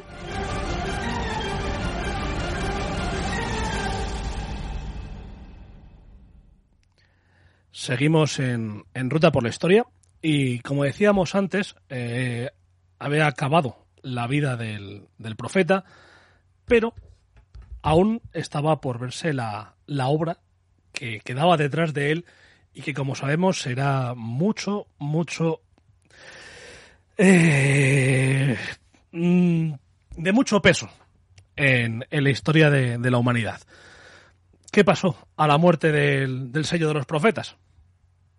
Pues que eh, si ya es difícil suceder a un gran hombre tipo Carlomagno, pues imagínate un enviado de Dios, lo difícil que es que es suceder, su, la sucesión en este tema. Y aparte que murió sin designar uh -huh. a nadie que sí continuara con su obra. Por eso el tema es, se tornó bastante complicado y se, se decidió por el tema tribal. Los continuadores de la obra de Mahoma tenían de su propia tribu, los coalisíes. Uh -huh. Y vamos, si quieres, ya con el primero. Así es. Que adelanta, adelantamos que duró poco. Pues el primero es Abu Bakr, el primer convertido por Mahoma, por Mahoma uh -huh. amigo, y después fue su suegro. Fue aclamado por los árabes más veteranos y tuvo que vencer una revuelta beduina eh, contra tónica Sí, entre sí. los árabes y, la, y las tribus beduinas. En menos de dos años logró someter a toda la Arabia actual, o sea que ya empezaba la fuerte expansión, y empezó las primeras escaramuzas con los dos grandes imperios que tenían al norte, el romano oriental y el persa sasánida. Que no eran dos, Que aunque ya- dos enemigos de moco de pavo. Claro que aunque lo que quería resaltar que aunque siempre hemos recalcado que eran eh, imperios exhaustos de la lucha, pero la máquina de guerra que eran estos dos imperios, pues era sobre, muy grande. Sobre todo porque un enfrentamiento entre ellos, a lo mejor el que tenía el mejor momento, podía vencer el sasánida al romano, el romano al sasánida, pero claro, eh, todo llega a entender que un nuevo, un nuevo gobierno, un nuevo poder, que es el poder eh, que surge ahora, este poder eh, de, de, la religión de Mahoma que surge, entendemos que los grandes imperios lo aplastarían con, con, con, facilidad, pero no fue así. No fue así. Bueno, pues Abu Bakr murió en el 634 y debía tener ya cierta edad, porque recordemos que una persona pues tenía Mahoma. Y si Mahoma murió con cierta edad, pues este suponemos que si vivió dos años más, porque falleció en el 634, también ya era una persona de, de muy avanzada edad. Sí, de una sesentena bastante avanzada. Uh -huh y le sucede Omar. Omar era amigo de Abu Bakr y también era suegro de, de, Mahoma. Bajo, recordemos que Mahoma llegó a tener varias esposas. Exactamente. Bajo, bajo este guía se consigue la primera gran expansión del Islam, ayudado por un general, el que es como Walí. Uh -huh. Así es, siendo muy rápidos, pues caen bajo la espada maometana Siria, Palestina, parte de, de Persia y Egipto. Como vemos, se van cayendo lo que sería eh, la zona del Mediterráneo, la zona del final del Mediterráneo. Exactamente. O sea, todo, todo era control bizantino y, y parte sasánida, por eso estaba la guerra. Uh -huh. Bueno, Persia directamente era el imperio parto. Exactamente. Imperio sasánida. Y nada, el hueso de su ejército era un extraordinario cuerpo de caballería ligera, con, ya hemos dicho, con excelentes caballos, que todavía, todavía hoy tienen fama, y mejores jinetes. Exactamente. En el 636 eh, sucede la mítica batalla de Yarmouk, con la que cae Siria de manos romanas y deja a Egipto en precaria situación. Se cortaba ya la comunicación de Egipto con el resto del imperio, por tierra. Exactamente, y lo cual, pues hay que recordar que Egipto siempre ha sido el, uno de los grandes graneros de los imperios. Eh, sí, pues granero de Roma. Exactamente. Primero fue Sicilia y luego Egipto aunque nos pueda parecer curioso que, que un sitio con tanta carosa granero, pero bueno, el, el Nilo pues sido, Toda la, sigue siendo... La cuenca del Nilo sigue siendo una cuenca muy, muy fértil y aunque uh -huh. tengamos la imagen, eh, pues eso, del país de, de las pirámides, de esos desiertos, según te acercas al, al río Nilo, con sus crecidas y, y, toda su ribera, es una zona bastante importante de, de agricultura. Eh, bueno, como hemos, hemos, reseñado antes, en el 630 eh, de esta atacada se conquista Damasco, Jerusalén, lo cual remueve bastantes conciencias cristianas. Lógicamente, porque cae la, eh, lo que decíamos antes, cae eh, la gran capital religiosa del cristianismo. Donde nació, bueno, donde fue el centro de, del, del cristian, de, de Cristo. Uh -huh. Alejandría, del imperio, por, por, parte del imperio romano, Alejandría que era otra gran ciudad, uh -huh. sede era su obispo era uno de, por así decirlo, los cinco grandes metropolitanos. A lo, y, y los sasánidas ni más ni menos que conquistan su capital, que Sifonte, en esta época. La expansión es que es brutal durante estos diez años. Y lo principal es lo que digo, que hay una fuerza nueva, un nuevo uh -huh. Imperio, vamos a llamarlo de aquella manera, apareciendo en el Mediterráneo. Exactamente. Que era una zona que estaba marcada en ese momento por la crisis total sí, sí, recordemos que el Mediterráneo era el mar romano, era el Mare Nostrum. Sí, sí, pero, pero, que en el Mare Nostrum eh, no había una nación que en este momento se marcara, mostrase una fortaleza importante. No, no, no, no. Estaba el, así el Mediterráneo occidental, ya hemos visto cómo estaban, todos uh -huh. los reinos en descomposición, y, y como hemos siempre, siempre hemos dicho de, de Bizancio, bastante tenía con defenderse. Claro. Entonces, claro, si vemos eh, lo que sería eh, eh, España, vamos a pensar en el mapa actual de lo que sería el Mediterráneo, España estaba como estaba en esta época, eh, el reino visigodo se, se estaba cayendo. Eh, la zona francesa, tres cuartas partes de lo mismo. La zona francesa había, había tres, tres, dos, tres reinos, cuando claro. no cuatro. Cuando... Eh, Italia estaba como estaba. Recordemos que el, Imperio Romano de, de Occidente era ya eh, el desastre absoluto. Entonces ya, y nos vamos acercando ya a lo que sería la zona de Grecia, eh, la zona de, pues eso, el, imperio sasánida y todo eso, y vemos que se va todo, cada vez está peor.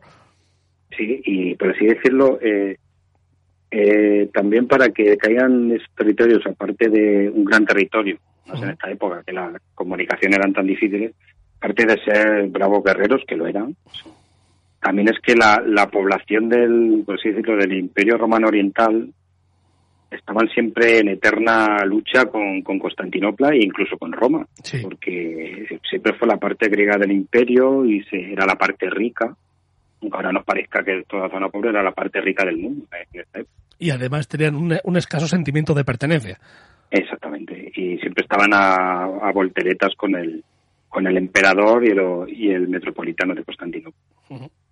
Y bueno, en el tema religioso hay que decir que los monofisitas, que estaban por aquí, que ya hablamos en su en el programa de en el programa sobre qué pasaba con el Fidoque y, Ujú. y las diversas divinidades de, de Cristo, perdón, eh, pues, divinidades, perdón, eh, concepciones, Sí, sí. Pues no vieron con malos ojos la llegada del Islam, que tenía do- en algunos aspectos unos dogmas más parecidos a, a ellos que, que el, que el credo niceno, que la religión nicena. Sí. Y eso hace que eh, esa cercanía hace, pues lo que decía antes que les faltaba a uno, que era el sentimiento de pertenencia, pues al, al sentirte más cercano a otra gente, pues te hace que te sientas eh, más de ellos que de los otros. Exactamente. Y, y las- en estas conquistas también iban acompañadas de población árabe que obviamente cambiaban el desierto por estas por estas tierras más más productivas, lo que para ellos sería un vergel. Claro. Bueno, y Omar moriría asesinado por un esclavo en el 644. Como vemos, en el mundo musulmán eh, no se libran de, No. de las muertes eh, extrañas y de asesinatos y enfrentamientos entre ellos, entre diferentes facciones. Esto es típico en el ser humano, da igual hacia qué lugar rece, hacia qué Dios rece o, o tenga la, la divinidad que sea, que la lucha por el poder mm, y la muerte por ello da igual, como digo, a quién reces y qué religión tengas. Bueno, pues si a Omar le, le, le sucede Orman o Ujú. que era ayer, en esta, en esta ocasión era yerno de Mahoma y se seguía con la, por así decirlo, la tradición, que era muy joven, de elegir a personas que hubiesen tenido algún tipo de relación con el profeta. Sí, a lo que serían principalmente se buscaba quizás a los que eran los mm, eh, los fieles más cercanos, los, los fieles más antiguos. Sí, que hubiesen disfruta- disfrutado de la palabra de, de Mahoma en, En vida. en directo, en vida. Es decir, que Osman era descendiente de Umaya, era tío abuelo del profeta, Omeya, que ya, eso ya sí que nos suena todo, ¿no? Eso ya no va sonando Y- más esa familia. Osman se crea un grupo de fieles de los que se rodea para repartir tierra y ser el alto funcionariado de las nuevas conquistas. O sea, se había ganado un gran territorio, pero ahora ese territorio hay que saber administrarlo. Porque tenemos un caso típico en la historia de que se gana mucho territorio, como el tema de Gengis Khan y los mongoles, pero luego no se, No se, se sa- aprende a gobernar. no se sabe gobernar y al final se pierde. se pierde. Esto no cayó muy bien en otra facción que se creía que debían ser el sucesor de Omán, que era Ali, primo y yerno de, de Mahoma, que se casó con, Con Fátima. con Fátima. Y esto pues ya lo explicaremos más adelante. Se produce la primera fitna o guerra civil entre los seguidores Omeya y los de Ali. Unos a otros se acusaban de enterodosos, de haber desvirtuado la palabra de... Exactamente. O sea, eh, en esta es algo que suele pasar muchas veces eh, con las religiones, que una vez muerto el líder de esa religión, los seguidores se matan entre ellos por hacerse con el poder, acusándose siempre eh, de que el otro es el heterodoxo y tú eres el ortodoxo. Eso es algo muy, también muy, muy, muy humano. eh, por así decirlo, al haber ya tanto de terre- perdón, terreno, pues entran criterios más geográficos a la disputa. Los omeyas eh, son, se, se apoyan más en los sirios, mientras que Ali tenía más apoyos persas. Todo ha, ha entre la rivalidad tribal entre los kureisíes, los del, que eran la tribu de Mahoma, que eran, por así decirlo, más del norte, y los yemeníes, pues que eran del Yemen, del sur. Del sur, exactamente. En el, en el 656 Osman es asesinado. Como vemos, es lo que decía hace un momento, eh, ya van dos y los dos asesinados. Y lo que quede. Eh, luego ya le sucede a Ali, a la muerte de Man llega Ali, que es apoyado por los viejos musulmanes que conocieron a Mahoma, a Mahoma, perdón, o sea, que se seguía con la tradición de personas que hubiesen conocido al profeta en persona. Pronto Ali va a ser acusado de matar al anterior califa, por Muawiyah, que era el Bali de Siria, el gobernador, y que estaba apoyado por los Quraisíes. Se hizo un juicio con un acuerdo que no gustó a los seguidores de Ali, que son los Jalichíes. Todo esto llegó a la vida, a, llegó a que la vida de Ali corriese pe- verdadero peligro y también es así que murió asesinado al poco tiempo, en el 661. Y ya van tres. nacían los, y ya. Y ya nacían los chiíes, que son los seguidores de Ali, que es el 15% de los creyentes, Y luego están los suníes. los suníes, que son los, el- son los seguidores, por así decirlo, del resto del Islam, eran los yemeníes, y luego he visto algunas comunidades sueltas y, bueno, y los hermanos de- del Islam estadounidense que no los consideran, el- los propios árabes no los consideran seguidores Sí. dentro de la nación del Islam. Exactamente. Para que movemos, eh, ya surge, aquí vemos, surge en el 661, 660, ya empieza a surgir las grandes ramas del, del musulmán, del mundo musulmán, eh, los chiíes y los suníes, que como sabemos todavía hoy en día siguen existiendo. Creo que cuando éramos pequeños, pues eh, nuestra generación, con la guerra Irán-Irak, siempre estaban en boca. Exactamente, Pues ya vemos que, que ya hacía 1300 años de la división de entre suníes y chiíes. Pero Bueno, como pues- es lo que decía antes, igual que surgía en el cristianismo rápidamente, surgía eh, eh, las diferencias entre unos y otros y al final arrianos, lo que decíamos, cuando hablamos del problema de los arrianos, las diferentes eh, partes del cristianismo, aquí sucedió exactamente lo mismo. Claro, de hecho, la, la primera parte de, del cristianismo se pasa, como ellos decían, eh, quitando sectas. Los Ujú. nestorianos, los, bueno, los arrianos, muchísimos más. A cada, como tú dices, se acusaba de, de, de heterodoxos y iban a, a por él. Exactamente. Bueno, pues a la muerte de Ali eh, le, seguí, le, le sucede Muawiyah. Muawiyah comienza, con él comienza el califato Omeya y se acaba el gobierno de lo que se llaman los cuatro califas bien guiados. Moavilla, como decíamos antes, era el, el, el valí de Siria. Ali de Siria. Eh, los cuatro califas bien guiados, pues son las, parece como lo has descrito muy bien, las personas que habían tratado en, en vivo a Mahoma. Exactamente. Es, ya acaba, también es una cosa lógica de edad, por así Eh, se puede decir, que ya Biológica. Claro, acaba ya la gente que ha tenido relación directa con el, con el profeta, se acaba ya los que han escuchado la- las enseñanzas del profeta en directo y ya empiezan los que vienen de segundas, por así decirlo. Exactamente. Eh, las segundas conversiones, por así decirlo. Se desplaza el centro de poder de la Meca a Damasco, que se convierte en la capital, eh, y se centra ya en, la, eh, en el califa, la cabeza político-religiosa de, de la nación de, de convertidos. O sea, la Meca no es que de- eh, perdiese importancia, perdió importancia política, importancia religiosa sigue teniendo aún hoy, Y comercial también, y comercial también. claro. Eh, eh, Movilla pues aprovecha, eh, por eso era un gran gobernante para mí, aprovecha todo el aparato administrativo que había heredado de persas y romanos, nombra go- gober- nuevos gobernadores, valís en provincias, a la- y prácticamente empiezan con las, con las, a la manera de que tenían los exarcas eh, bizantinos. Exactamente. Es un hombre Y que, intenta aprovechar lo que ya existe y considera, bueno y que considera, y considera que funciona y lo asimila para ellos mismos. Y a partir de aquí ya hay un tema importante, los sucesores del califa es ya hereditario por vía directa, si es posible. Y en este caso su sucesor será un hijo suyo. Es decir, que Moavilla eh, logra sellar Constantinopla entre 674 y Para 678. que vemos el poder que ya empieza a acumular Claro. Hay que decir que es que es eso. o sea, estamos hablando de que el 674 ya están atacando Constantinopla. Y hay que Claro, decir que la religión había surgido en el, en el año 621. No, 622, 52 años. En 52 años estaban ya tocando las puertas de Constantinopla. Y tocando las Claro, puertas, pues. entendedme cómo. Intentando tirarlas abajo. Recordemos los ecos que habían llegado al reino visigodo de Toledo en el 680, del que hemos hablado antes, de que había una gran, de que había una gran, una gran fuerza que había surgido y se empieza a acusar a los, a los judíos, incluso en España, a, miles de kilómetros de distancia.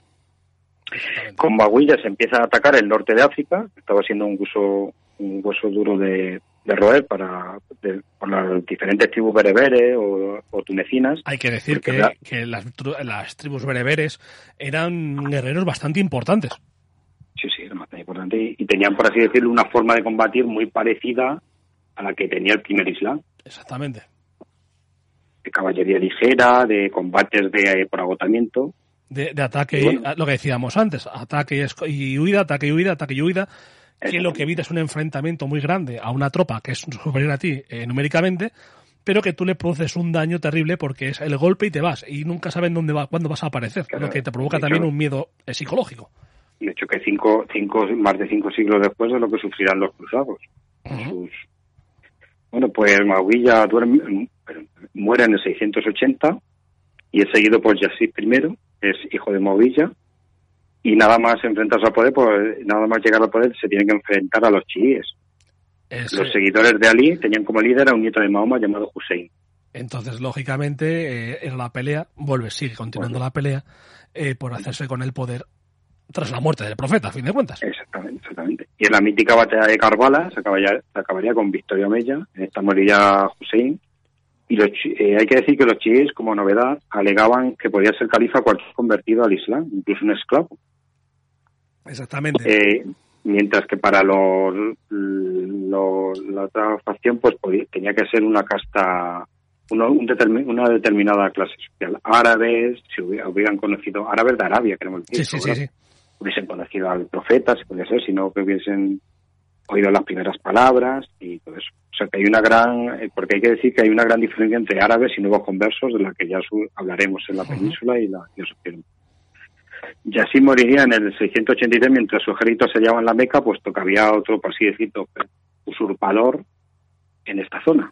Es lo que decíamos, o sea, hay poca, poca diferencia entre el mundo musulmán y el mundo cristiano, hay poca diferencia en lo que es en, la lucha por el poder.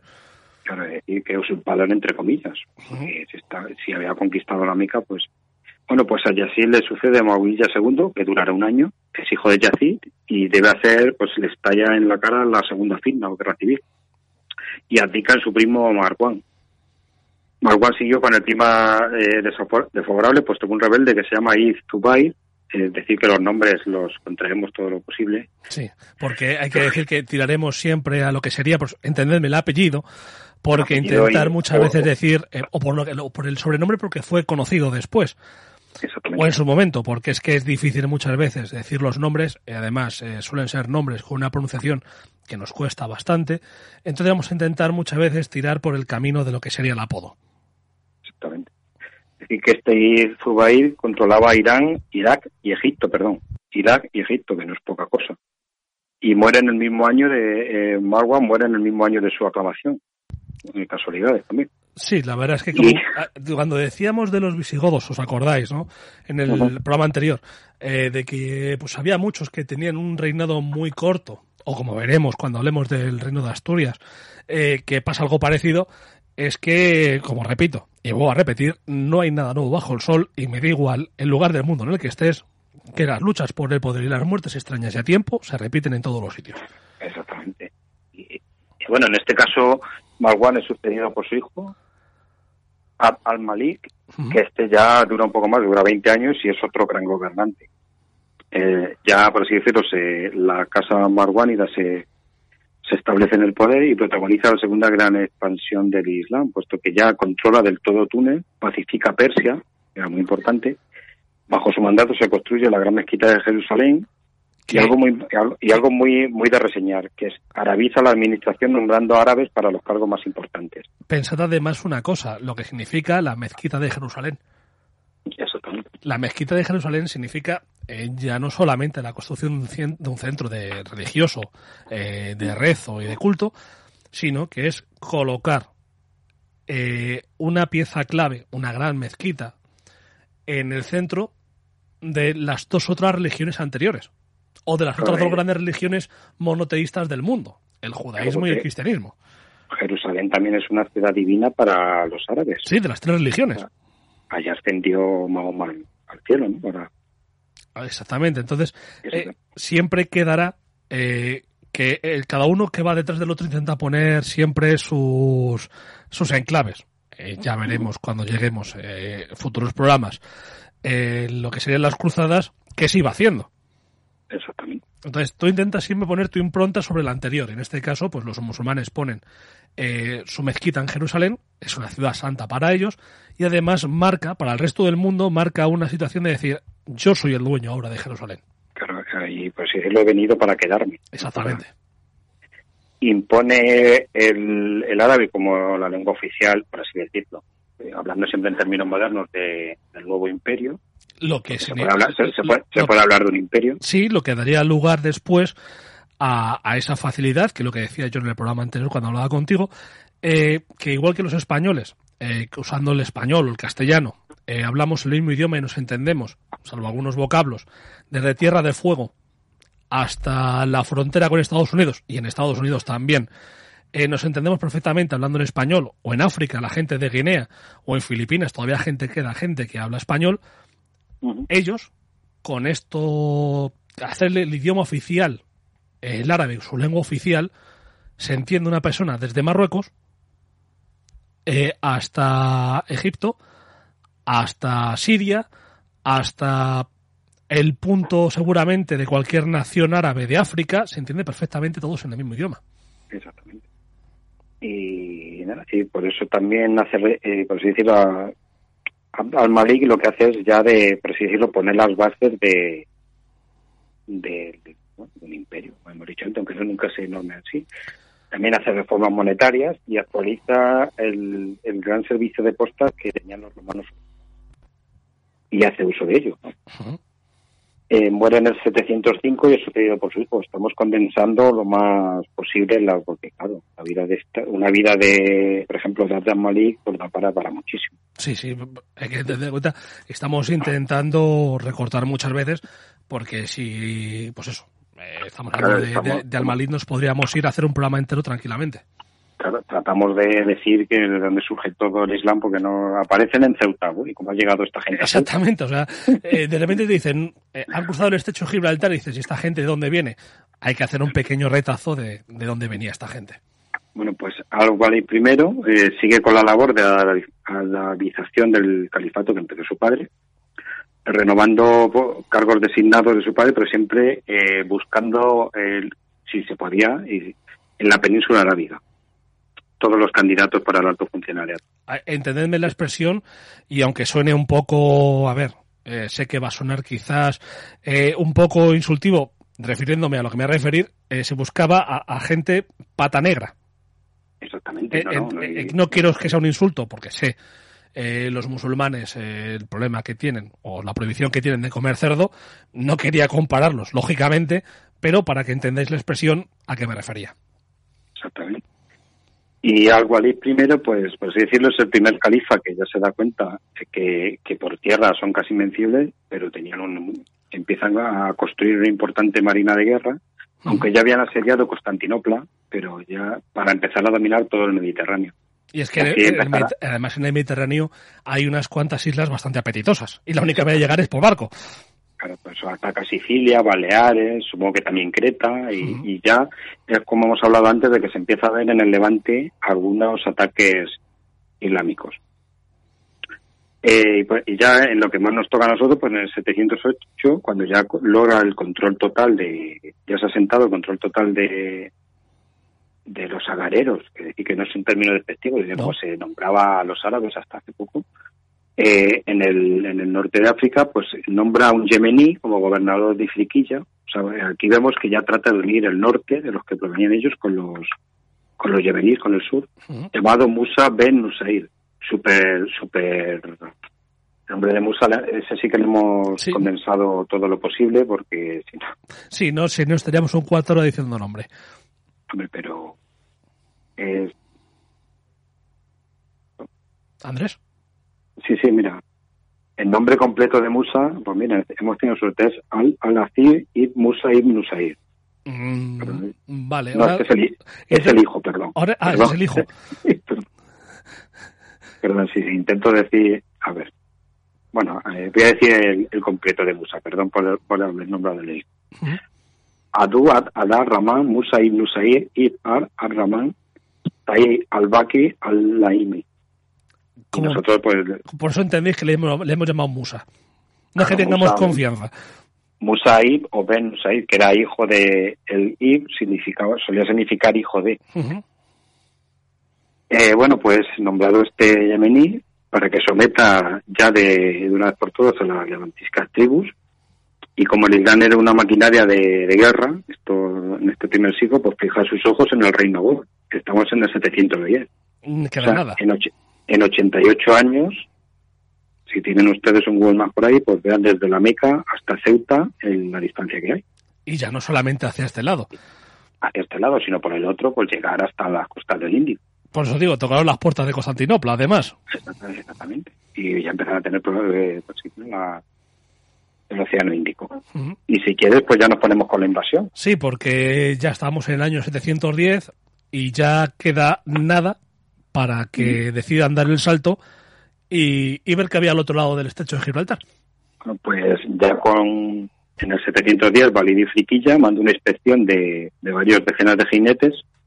Las cifras he oído 400 jinetes, como si era una expedición, pues varias decenas para...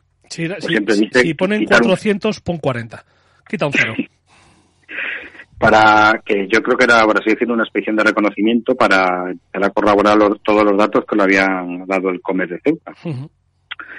Y el Comer de Ceuta, que no era el conde Don Julián, pero vamos, si quiere, la leyenda es preciosa, la de Toledo. La, la busquen y la lean. Esta hueste está comandada por Tarif Abu Zara y el sitio donde se embarcó pues, es el sitio de Tarif, que ahora conocemos como Tarifa. Exactamente. Eh, asolan o el actual campo y al otro lado del estrecho o sea que esto anima a hacer una gran invasión, ¿no? Es lógico que si mandas un pequeño contingente muy feroz y te trae grande, un gran botín, pues te vamos a, a mandar más hombres. Sí, porque si eh, por digamos, eh, si mando 40 hombres y me traen un botín enorme, dices, voy a mandar a mil, a ver qué pasa. Claro. Y tras primero, pues prepara un contingente. A mediados de la primavera del 711 llegan a Moscalpe, unos 7.000 hombres. Eh, y esta vez lo que los comanda la, la, mano derecha del gobernador de África, que es Tariq Irtijak, que desde esa roca, pues ya hemos dicho, se llamaba Yebel Tariq, que sitio de Tariq que derivaría a Gibraltar. Exactamente y cuatro grandes naves pues, se pasaron toda la noche yendo y viniendo para traer tropas. Viendo que no, así, cambiando el refrán, que no había visigodos en la costa. No hay moros en la costa, no hay visigodos en la costa, sí. bueno, y como hemos dicho, ¿dónde estaban los godos? Bueno, pues los godos bastante tenía, como decía aquel, con no perse. O sea, Rodrigo se encontraba luchando en, con los vascones en Amaya o en tierra de la actual Navarra. Otras versiones, ya como hemos dicho antes, hablan de que directamente estaba en una guerra civil por otros contendientes otros. Y recordemos que las comunicaciones, por ejemplo desde Amaya, que está en Burgos, a, a Tarifa eh, o Algeciras hay una distancia. Y recordemos que entonces no era la facilidad de ahora. Sí, no había eh, las carreteras que hay ahora y no había los transportes de hoy en día. Era a caballo, eh, el que más suerte tenía era a caballo y, y se tardaba unas cuantas jornadas. Una, con unas 10 leguas al día, pues, para no reventar al caballo. Lógicamente a pesar de la distancia, pues se pudo, pudo reunir a 30.000 hombres. Recordemos que los invasores eh, habían desembarcado 7.000 y luego habían recibido un refuerzo, que no he dicho, de otros 5.000.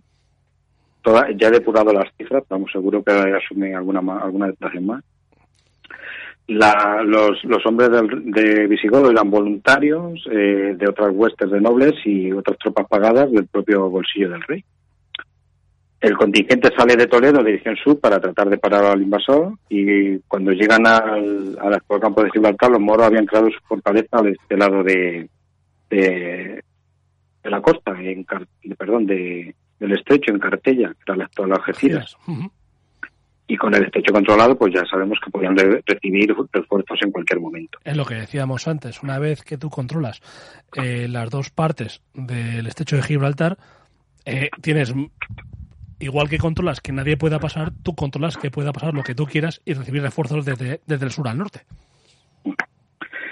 Y bueno, pues el 19 de julio del 711, con el fresquito, se encuentran los dos ejércitos cerca, cerca del río Guadalete, que proviene del nombre árabe, del vocablo árabe Guadilá. Exactamente. hay que decir que cada vez que ves el término Guada significa río. Guad es río que será la, será la, será la, pues eso, la derivación de Guadí, que es río de. En este caso, por ejemplo, que es el ejemplo, Guadalajara es río de piedra. Exactamente, o Guadalquivir, Guadiana. Bueno, pues podemos pensar que en un principio eran 30.000 contra 12.000, ¿no? Sí. O sea, bastante ventaja tienen los, así los cristianos. Bueno, y, nada, pues decir que lo, el rey formaba en el centro, que sería la tónica de la Edad Media, el rey siempre formaba en el centro, con sus cuerpos leales, y a los costados pues le, iban rodeando la nobleza más o menos fiel. Eh, hay que decir que irían los, eh, los hermanos de Vitiza también al enfrentamiento, que no gustaba mucho a Roderico, pero bueno, en tiempos de necesidad, ¿no? Sí. Parecía que ello, cualquier agujero es trinchera, ¿no? Exactamente. Por mucho que los, que los enemigos de tus propios enemigos estén en tu lado de la batalla, que no te puedas fiar mucho de ellos, pero bueno, al menos son dos, dos brazos que pueden levantar espada y lanza y, y luchar, aunque después nos matemos entre nosotros.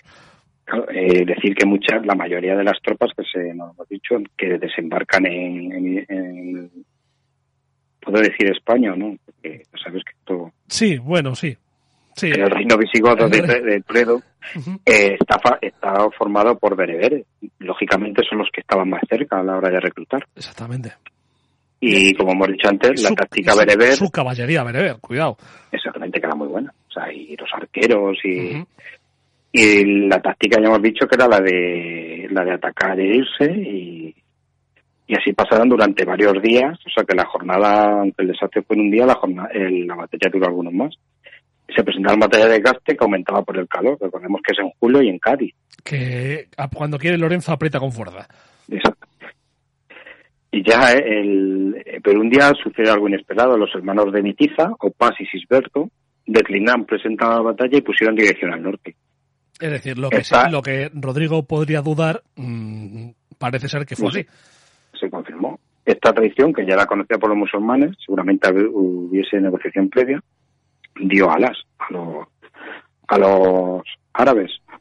Y los dioses más fieles quedaron sorprendidos y a merced del enemigo que ya saboreaba la victoria. Hay que decir que si tú perdías eh, los costados, perdías las alas del ejército, te podrían envolver cuando quisieran y una vez envuelto, una maniobra de pinza y estar fuera. Suponiendo la negociación, que seguramente sería así, pues sería lo de lo que pasó años antes cuando llamaban a los bizantinos, llamamos a un poder exterior, negociamos con ellos y ya está, ¿no? O que el pago sería pues que la estirpe de Vitiza volviese al trono y que se respetara las posesiones de la alta nobleza de Vitizana y pagarían algún algún gran botín a los moros y que controlasen una parte del territorio. Aunque eso sería lo acordado, lo más lógico. A ver, eh, recordar simplemente que pasó con los propios visigodos eh, al principio del todo, al principio del todo, cuando tenían negociaciones con Roma. Exactamente, y Roma se quedó durante 80 años. Que, bueno, no, eh, la, el Imperio Romano Oriental estuvo con, tuvo con, bajo su control pues una parcela que iba desde, precisamente desde el río Guadalete hasta hasta Denia, ¿no? Sí. Y no, y no, no cruzaba la, el sistema bético y penibético, o sea, querían la costa. Se dice que las tropas viticianas cambiaron de bando y atacaron a su rey, pero yo creo que directamente no presentaron batalla.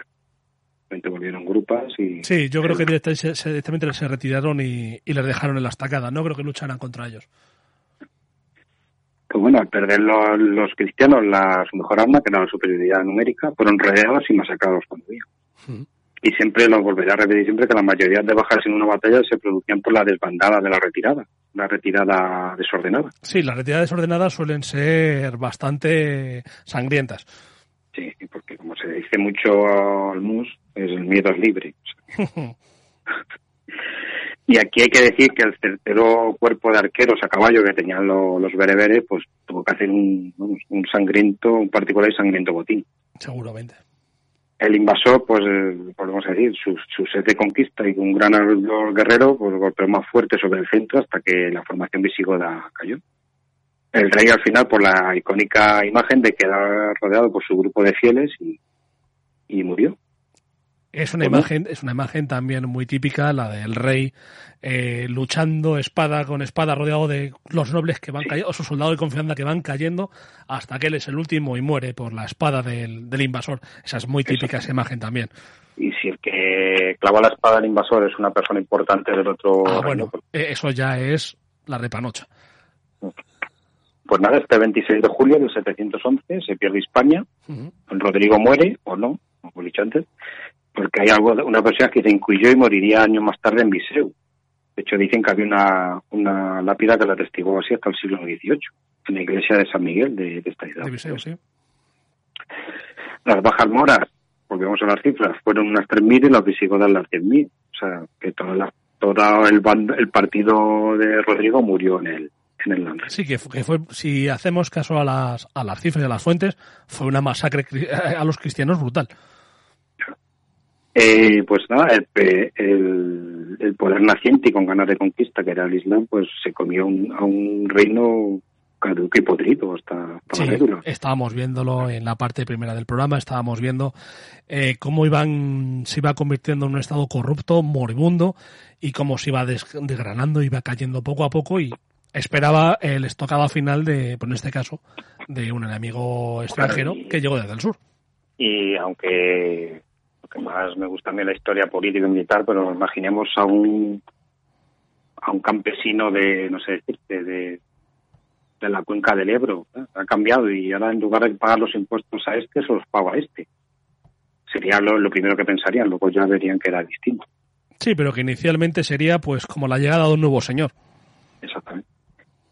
Esta noticia llegó al otro lado del estrecho, es la victoria, y se llegaron a, a mandar más tropas. En ya las cifras que manejamos son de 25.000 efectivos, que sumando a los que habían quedado de, a otros 9.000 que habían quedado de, de la batalla, pues es un importante contingente dando vueltas por, por España. Y esta vez ya vendría el propio gobernador a hacerse cargo de la conquista. Hay que decir que Tarik fue a Toledo, hay una norma no escrita en el derecho de conquista que hasta que no toman la capital, el territorio Exactamente, no es tuyo. hasta que no es lo que marca pues, muchas veces el final de la de la contienda es la toma de la capital. Y aquí pues hay varias eh, versiones que yo dejo y parece ser, en una dice que Toledo resistió y cayó a, al- a los meses y otro que como bueno como este, eh, como estas tropas eran aliadas viticianas oficialmente pues fueron recibidos con división de opiniones yo me creo más la segunda versión por cierto La segunda versión, a ver, es posible que fuera más la segunda versión, no sé si tan con aplausos. eh, no hombre no aplausos pitos, no. Enténdeme, pero sí quizás no fueron recibidos eh, con resistencia, pero sí con un cierto temor de quién es esta gente que viene con una con una a ver con una ropa una una presencia totalmente distinta a la nuestra quién son esta gente que vienen qué intenciones traen pero que no creo que la ciudad de Toledo resistiese porque sinceramente también es lo que decíamos eh, estaba ya el reino visigodo estaba en las últimas estaba corrupto desde dentro y yo creo que vuelvo a decir lo mismo o sea las luchas internas eh, provocaban que seguramente si la ciudad era más eh, viticiana que de Rodrigo, pues no lo viera con malos ojos que los que han matado a, a- o han vencido, no sé si en este momento ellos sabían que Rodrigo habría muerto, los que han vencido a Rodrigo pues son en el fondo, eh, no sé si libertadores, pero sí son eh, los socios de mi líder. Entonces Claro, se ve de distinta manera. Recordemos que hay- hubo un usurpador en el corazón del reino. Estaban acostumbrados a guerras civi- no civiles, porque era un grupo nobiliario uno contra otro, pero sí una guerra civil. Pues, ellos la- pues es que hasta hace poco la guerra era un componente más de la vida. ¿no? Eh, bueno, pues Murza, volvemos a la, a la- por así decirlo, al control, que muchas veces mucha gente se explica, si Roma tardó tanto en conquistar como los, los, los- el Islam tardó tres años o siete. Bueno, pues Murza se dirige al norte para asegurar importantes plazas como Astorga. Mérida y Sevilla sí que se resistieron bastante, tuvieron tres años. Eh, pero parece más que en poco más de un año tenían media península controlada. Es decir, que Mérida, Sevilla y Niebla también tuvieron bastante un asedio que duró hasta el 715. ¿Y cómo lo dominaron tan pronto? Pues muy fácil. Había, debido a los pactos con élites locales que conservaban sus privilegios, ya hemos hablado de la independencia que iba cogiendo la alta nobleza, a cambio de su conversión al Islam, directamente de pagar un impuesto, el dhimmi. Exactamente. Era el impuesto a las religiones del libro. Que hay que decir, hay que decir cosa. Esto, te voy a preguntar, ¿esto realmente variaba mucho su, su forma de vivir? ¿Variaba mucho su... Me refiero sobre todo el pagar tributo, más que convertirse. No. ¿Cambiaba mucho eh, lo que era su vida hasta el momento? No. Yo creo que tampoco. Porque, porque en lugar de pagar un impuesto al rey, se la pagabas al, al califa, que estaba a miles de kilómetros. Yo creo te daba, eh, te daba cierta libertad, te conservabas tus eh, tus pertenencias, si querías te convertías y podías convertirte como han hecho los judíos, de puertas para adentro, sí. o sea, de puertas para afuera, perdón, o si no pagabas el impuesto y, y seguías con todo igual. Y hay que decir que llegaba una élite, o sea que no, no podían entrar a fuego a toda la península porque llega, realmente llegaba una élite. Claro. Llegaban a lo mejor con, ya cuando llegan las, la, segunda oleada de tribus sirias, que podía haber 250.000 islámicos en toda la península ibérica. 300.000, hablando, no sé.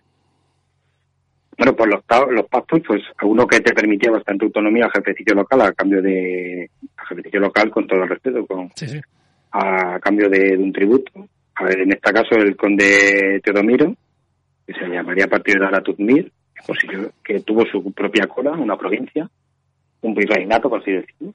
Él pagaba el impuesto y seguía gobernando en su zona. Y otro muy famoso pues son los hijos de Casio, los Banu Casi. Exactamente. Que, estuvieron gobernando en la, en la rica tierra del Ebro Medio que antes, antes hemos hablado tanto de ello. Y el otro pacto pues era menos bueno, los invasores, si resistías, se quedaban con todos los bienes de la iglesia y de los nobles subidos. Porque hay que decir que muchos, bueno, pues, no adelanta por nada. e imponían un fuerte impuesto a los habitantes de la ciudad, como pasó en Mérida. Un quinto de la tierra pasó al tesoro, por así decirlo, central, al tesoro del califa, y el resto se repartió entre los jefes, entre los jefes Y también reseñar que muchos nobles visigodos, al conocer la noticia, huyeron hacia el norte, ven a las montañas cantábricas, o en menor medida a los Pirineos, o directamente a la Narbonense, al otro, a la provincia visigoda, al otro lado de, de los Pirineos y además lo tuvieron que, hacer a toda prisa, como igual los tesoros de Guarrazal o, de Torredón Jimeno, que, fueron, que fueron enterrados y encontrados muchos siglos después. Eh, volviendo a los momentos después de Guadalete, pues parece que Tarí llegó a Toledo y llegaba un, llevaba una vida, un, no sé, una especie de vida de lujo. Sí, Cuando recibió la... Era un virrey, realmente. Sí, sí, un virrey, la vida que, rodeándose de lujo cuando recibió la orden de ir a ver a Muza, que era el gobernador de, el gobernador de Friquilla, de todo, el, de todo, por así decirlo, el Magreb y el Sahel. eh, Muza venía de Mérida, de ver cómo estaba la situación, bastante revuelta, por la que calzada romana, que todavía se, se mantenía a duras penas, que iba desde Mérita y pasaba por Toledo para ir de dirección, de dirección Córdoba y luego enlazaba con la que iba a Francia, ¿no? Por la costa mediterránea. Sí. Y las dos comitivas se encuentran en un punto dentro de, las tierras de Talavera, cerca de Navalmoral de la Mata, que se llama, que se llamaría entonces así el encuentro, que es Almaraz, Donde, donde hay una central nuclear.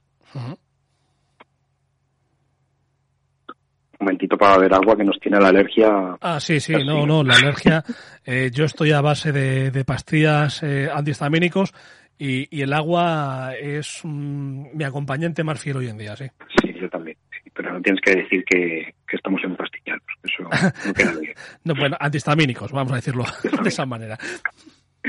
Según nombra la tradición, pues Tarif fue obligado a descabalgar y a ponerse de rodillas ante el gobernador y este ni perezoso le soltó un latigazo en la cara por lo que había, por lo que había tardado en ir a, su encuentro.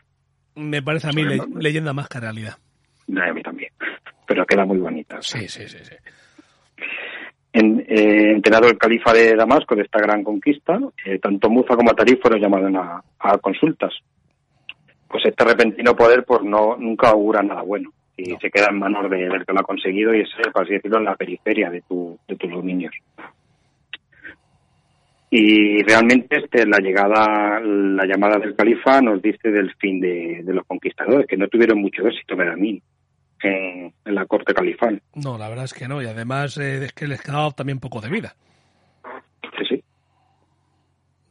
Y tengo una duda que te, te quiero hacer. Eh, de, de la figura del califa, aunque ahora ya nos suene ya más cuento a Estado Islámico, decir que era muy respetada por los árabes hasta el, hasta el 1923 que desapareció, ¿no? Realmente el califa es el comendador de los creyentes. Sí, es un, es una figura político-religiosa muy... Es que es político-religiosa, es que es eso.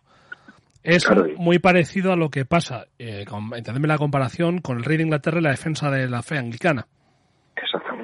Es algo parecido, es decir, es el poder espiritual y el poder mm, político unidos en la misma persona prácticamente. Y por así decirlo, también una de las de lo que ayudó a implantar el Islam fue que no es una religión, entiéndame, centralizada, como la católica, sino que el imán es de tu ciudad, vas a la oración y supuestamente no hay un no hay un seguir que no sé cómo explicarlo bien, no hay una jerarquización tan fuerte. Eso es quizás, en eso es quizás un poco más laxa. O era. Y depende también, volvemos a lo mismo, depende también eh, de la rama. De la rama sí, porque en Irán pues es otra cosa. Por eso digo que depende mucho de la rama de, de la Claro, religión. es que no, lo- es que no lo- cuando hablamos del Islam y decimos que es el Islam todo uno, no, Pues no es lo mismo el Islam árabe, el Por Islam eso. persa. Por eso digo que es muy difícil hablar del Islam porque es eh, como hablar del cristianismo. Tú hablas del cristianismo, pero en el cristianismo hay catolicismo, hay eh, 20.000 ramas de protestantismo, está el cristianismo ortodoxo. Por eso digo que es muy difícil hablar de una religión como un solo, como un solo ser. Los armenios, los eritreos. Exactamente. Es, es muy difícil hablar de, cualquier religión como un solo cuerpo. Y en esta época, en el siglo, bueno, en esta época, no, 200 años antes, en el cristianismo casi cada obispo tenía su, Sí. su, su seguidor. Bueno, eh, pues Musa moriría en el 716 mientras peregrinaba a la Meca y Tariq cuatro años más tarde en Damasco en, en, en el total olvido. Exactamente. Y luego, como curiosidad, eh, debió mosquear bastante en Damasco, porque al partir Musa, para Damasco deja como gobernador, como Wali, como Wali. Balí, Balí, perdón. Balí, a su hijo Al- Al-Aziz y Musa, que no leo más del nombre porque ya le leído. Al-Aziz, como se le conoció, pues en el 713 se casa con Gilona, Que era la vida de Don Rodrigo. que era la viuda de don Rodrigo.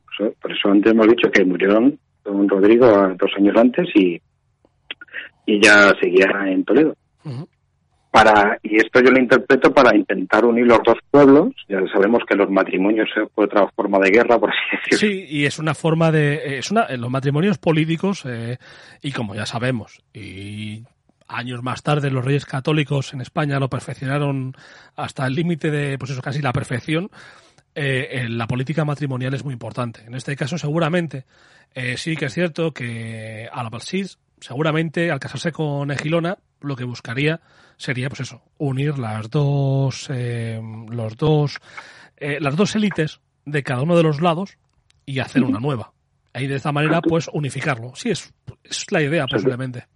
Eh, ¿Tú crees que la política de matrimonial de los reyes católicos fue buena? Eh, eh, a sus intereses, sí.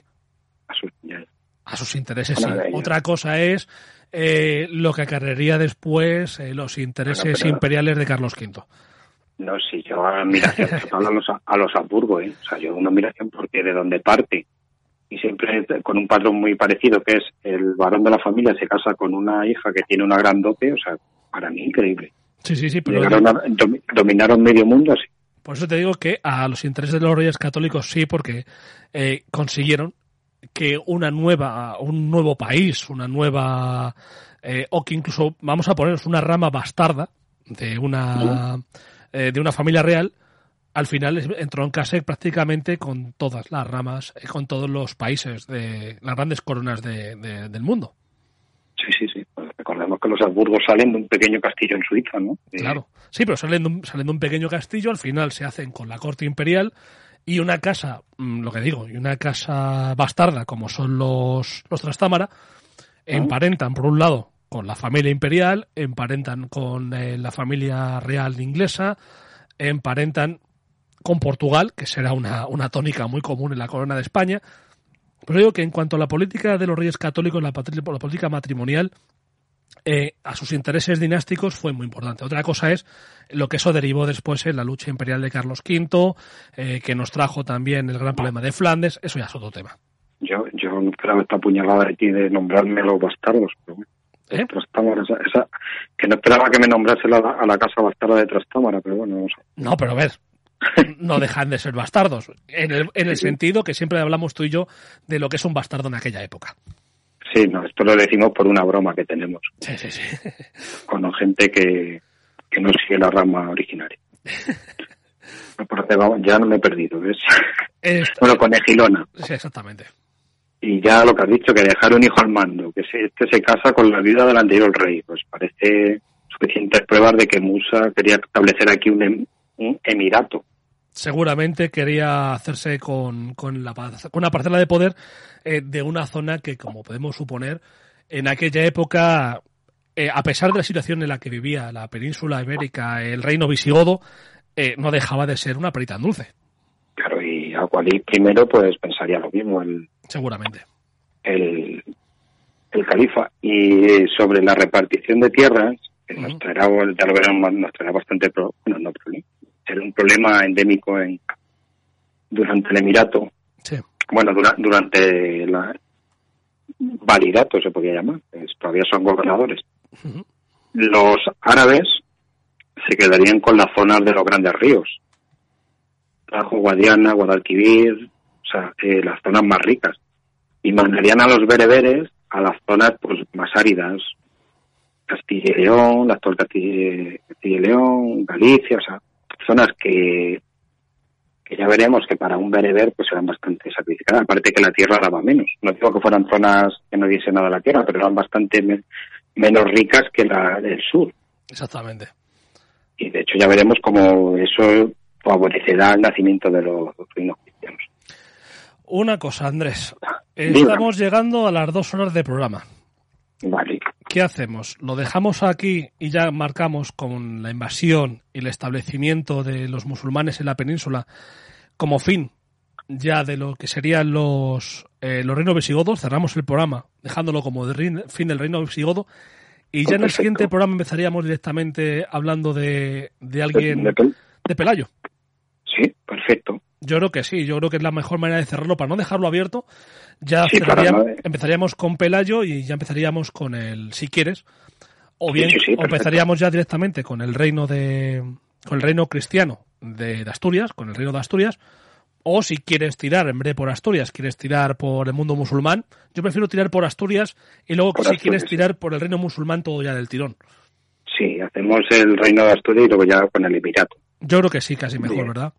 De acuerdo, sí, pues dejamos aquí el programa. Yo creo que sí, que lo dejamos aquí para cerrarlo de una manera, para no dejarlo abierto, más que nada.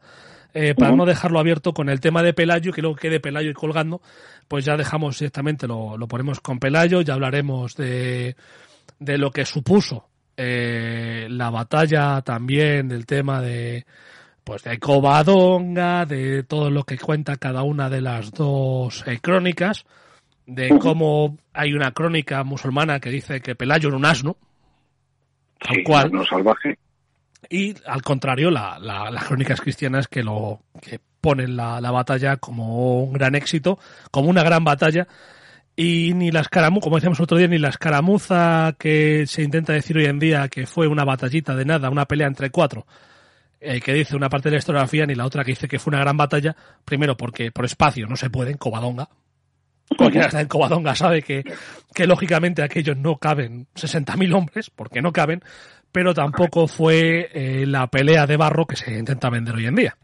Y claro, también habría que decir si que Pelayo existió. Yo creo que sí. Ahora las teorías dicen que no. Bueno, ahora no. Hay un estudio, hay una pelea entre historiadores diciendo que sí, que no. Eso ya, yo, vamos a tirar, como hemos dicho, por la vertiente más clásica, pero desdeñando mucho mito, como no habrán visto ahora. No hemos hablado ni del conde Don Julián, ni de la cava, ni, ni No. cómo quitaba granitos de la sífilis con una aguja de oro, o sea, todo eso. Esas cosas quedan más para el mito y la leyenda que para la historia realmente. Lo que sí es que me ha llegado un teletipo desde el norte de España Ujú. en, pa- en papel térmico y me dice que Pelayo existió y nació en Colcal. Insiste, por WhatsApp ahora mismo. ¿Cómo? Perdona, ¿qué has dicho? ¿Qué has dicho? Que Pelayo nació, Pelayo existió y nació en Cosgaya, en Cantabria, Ah, en. Llevana. Y eso te ha llegado en un teletipo. en un teletipo. Últimos. pues, pues, pues modernízate un poco, ¿eh? que los teletipos han quedado viejos. ¿eh? los, de pa- los de papel los de papel térmico que los más jóvenes ni sabrán lo que es eso. Más bien yo creo que mucha gente no sepa lo primero lo que es un teletipo y lo segundo lo que es un papel térmico. Pues era un fast. Sí, sí, sí, pero ¿qué vas a hablarme ahora? ¿Del autogiro que te va a llevar a Prusia o qué? De, ¿De un autogiro que te va a llevar a Prusia o qué? pues no sé, hay veces que la, como bien podemos atestiguar las redes las líneas telefónicas parecen de esa época. Sí, sí, hay veces que eh, hacer un programa que otro nos ha costado bastante y parece ser que hemos tocado con la tecla de que tengamos una buena conexión. Otra cosa es que el sonido pues sea más o menos mejorable, pero lo que es la conexión contigo conseguimos que sea bastante, bastante Sí. normal, cosa que ha habido veces que era como una pelea continua. Sí, no, pero es una proyecta lo que hace es de sacar un programa con los medios de los que disponemos. Sí, los medios de los que disponemos y encima sin técnico. Que yo está, está siendo la primera vez eh, que me estoy poniendo delante de todo esto a la eh, y es un poco lioso, pero bueno, yo intento hacerlo siempre con todo el cariño para, pues eso, intentar que haceros que pues esta estancia en casa, Sí, pues- sobre todo en sí, Semana porque- Santa, que son fechas, pues que la gente salía más, alguna gente se iba al pueblo, otra gente se iba de vacaciones, otros iban eh, a ver religión, a ver procesiones, pues sé que pues, es una época que nos tenemos que quedar en casa y, y bueno, pues vamos a intentar hacerlo de lo más llevadero posible. Sí, que, eh, valoramos mucho la labor de Tony, pero ahora ya se ha convertido en nuestro ídolo. No, no, no, no. Yo, Tony, eh, siempre he valorado muchísimo siempre lo he dicho en todos los programas que sin él esta labor sería imposible. Y, a ver, Y, da, y ahora das fe, ¿no? ahora doy fe de que, eh, eh, a ver, sale, porque sale, pero sale de aquella manera y con mil peleas y con mil pruebas de sonido que la gente no ve y mil dolores de cabeza con tanta teclita y tanto botoncito. Así que, pues eso, que cuando vea a Tony y pueda, le voy a dar un abrazo enorme cuando me dejen, porque de verdad que lo que hace él es para quitarse el sombrero y decirle chapó. Sí, sí, la verdad que... Y aparte que él domina todo, que para mí, pues... Yo estoy más cerca de los teletipos que de las mesas de, de sonido. Pues yo estoy igual que tú, yo estoy más cerca de las máquinas de escribir que hacían eh, con campanilla que con todo esto, así que imagínate, imaginaos la pelea que tengo. Bueno, Andrés, Bueno, que pues muchísimas gracias. Que, Gracias, gracias a vosotros. que no sé si podremos hacer otro programa eh, durante Semana Santa continuando con la historia, porque, bueno, he de decir que, bueno, pues eso, lo- mira, lo- no debes saber, lo voy a decir. Eh, tu mujer es personal eh, sanitario de, Sí, que en esta situación, pues sabemos eh, lo que tienen, que es lo que están sufriendo, el que de repente te llaman a casa y tiene que salir corriendo porque tiene que hacer turnos y tú pues tienes que quedarte con, con tu hija. Y, y yo sé el esfuerzo que, que te supone, pues que a lo mejor el día que quisieras descansar estés aquí haciendo el programa y la dificultad que eso supone de poder hacer más programas con la incertidumbre de no saber qué día tiene que salir tu mujer Eh, corriendo porque tiene que trabajar. eh, exactamente. Ya como a modo de anécdota, pues un día con 15 minutos de antelación para incorporarse al turno, porque las de momento estamos teniendo suerte, pero muchas compañeras ya están, eh, Infectadas por el cogiendo el, vi- el virus chino, como se empieza a llamar. Pues eh, por eso ya, que la, ya, que, ya que la gripe española se llamó así, pues Sí, yo soy una de la pelea que tengo, que ahora dice, no quieren llamarlo ni la gripe de, o sea, ni el, el, el virus de Wuhan, ni el virus chino, pero claro, eh, la misma gente que dice que no hagas a eso sigue refiriéndose a como la gripe española. Pues si no queremos llamarlo, llamarlo COVID, llamemos a la gripe española, pues la gripe del 14 y dejemos de quitarlo de española si queremos. claro, eh, también la- las grandes las grandes pandemias de viruela las llamaban las pestes españolas ahora, ¿no? Parece, Por lo que, por cómo me responden a mí en las redes, por Sí. cierto.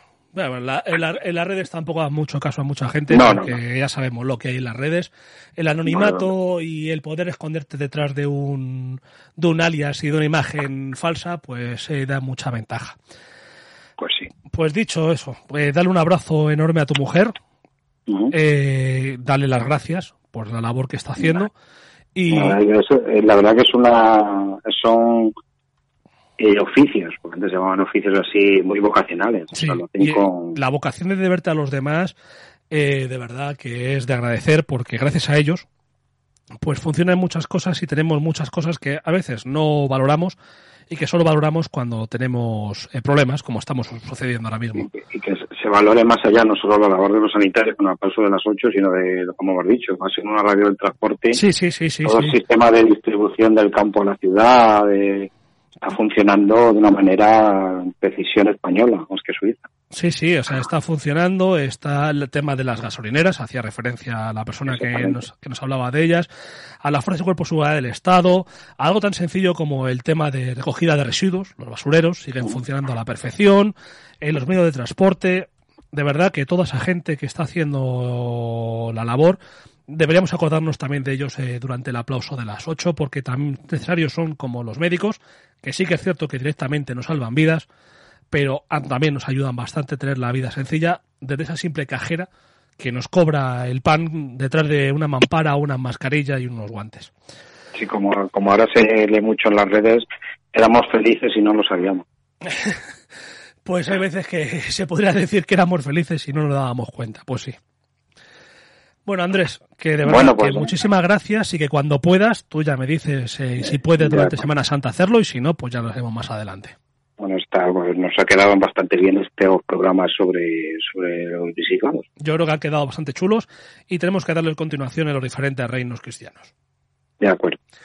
Pues Andrés, de verdad, un abrazo enorme y, muchísimas gracias y quedo a, tu plena disposición.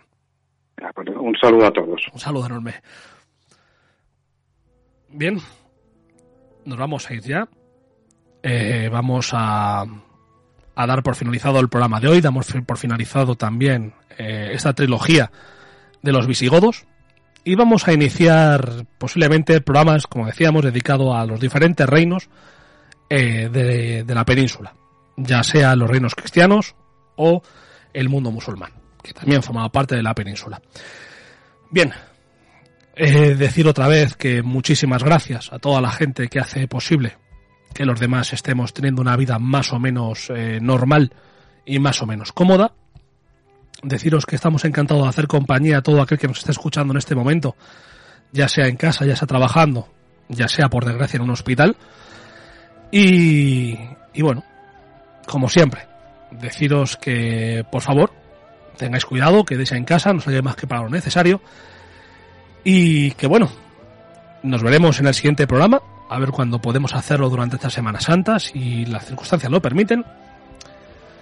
Y como siempre os digo, sed buenos y hasta el próximo programa.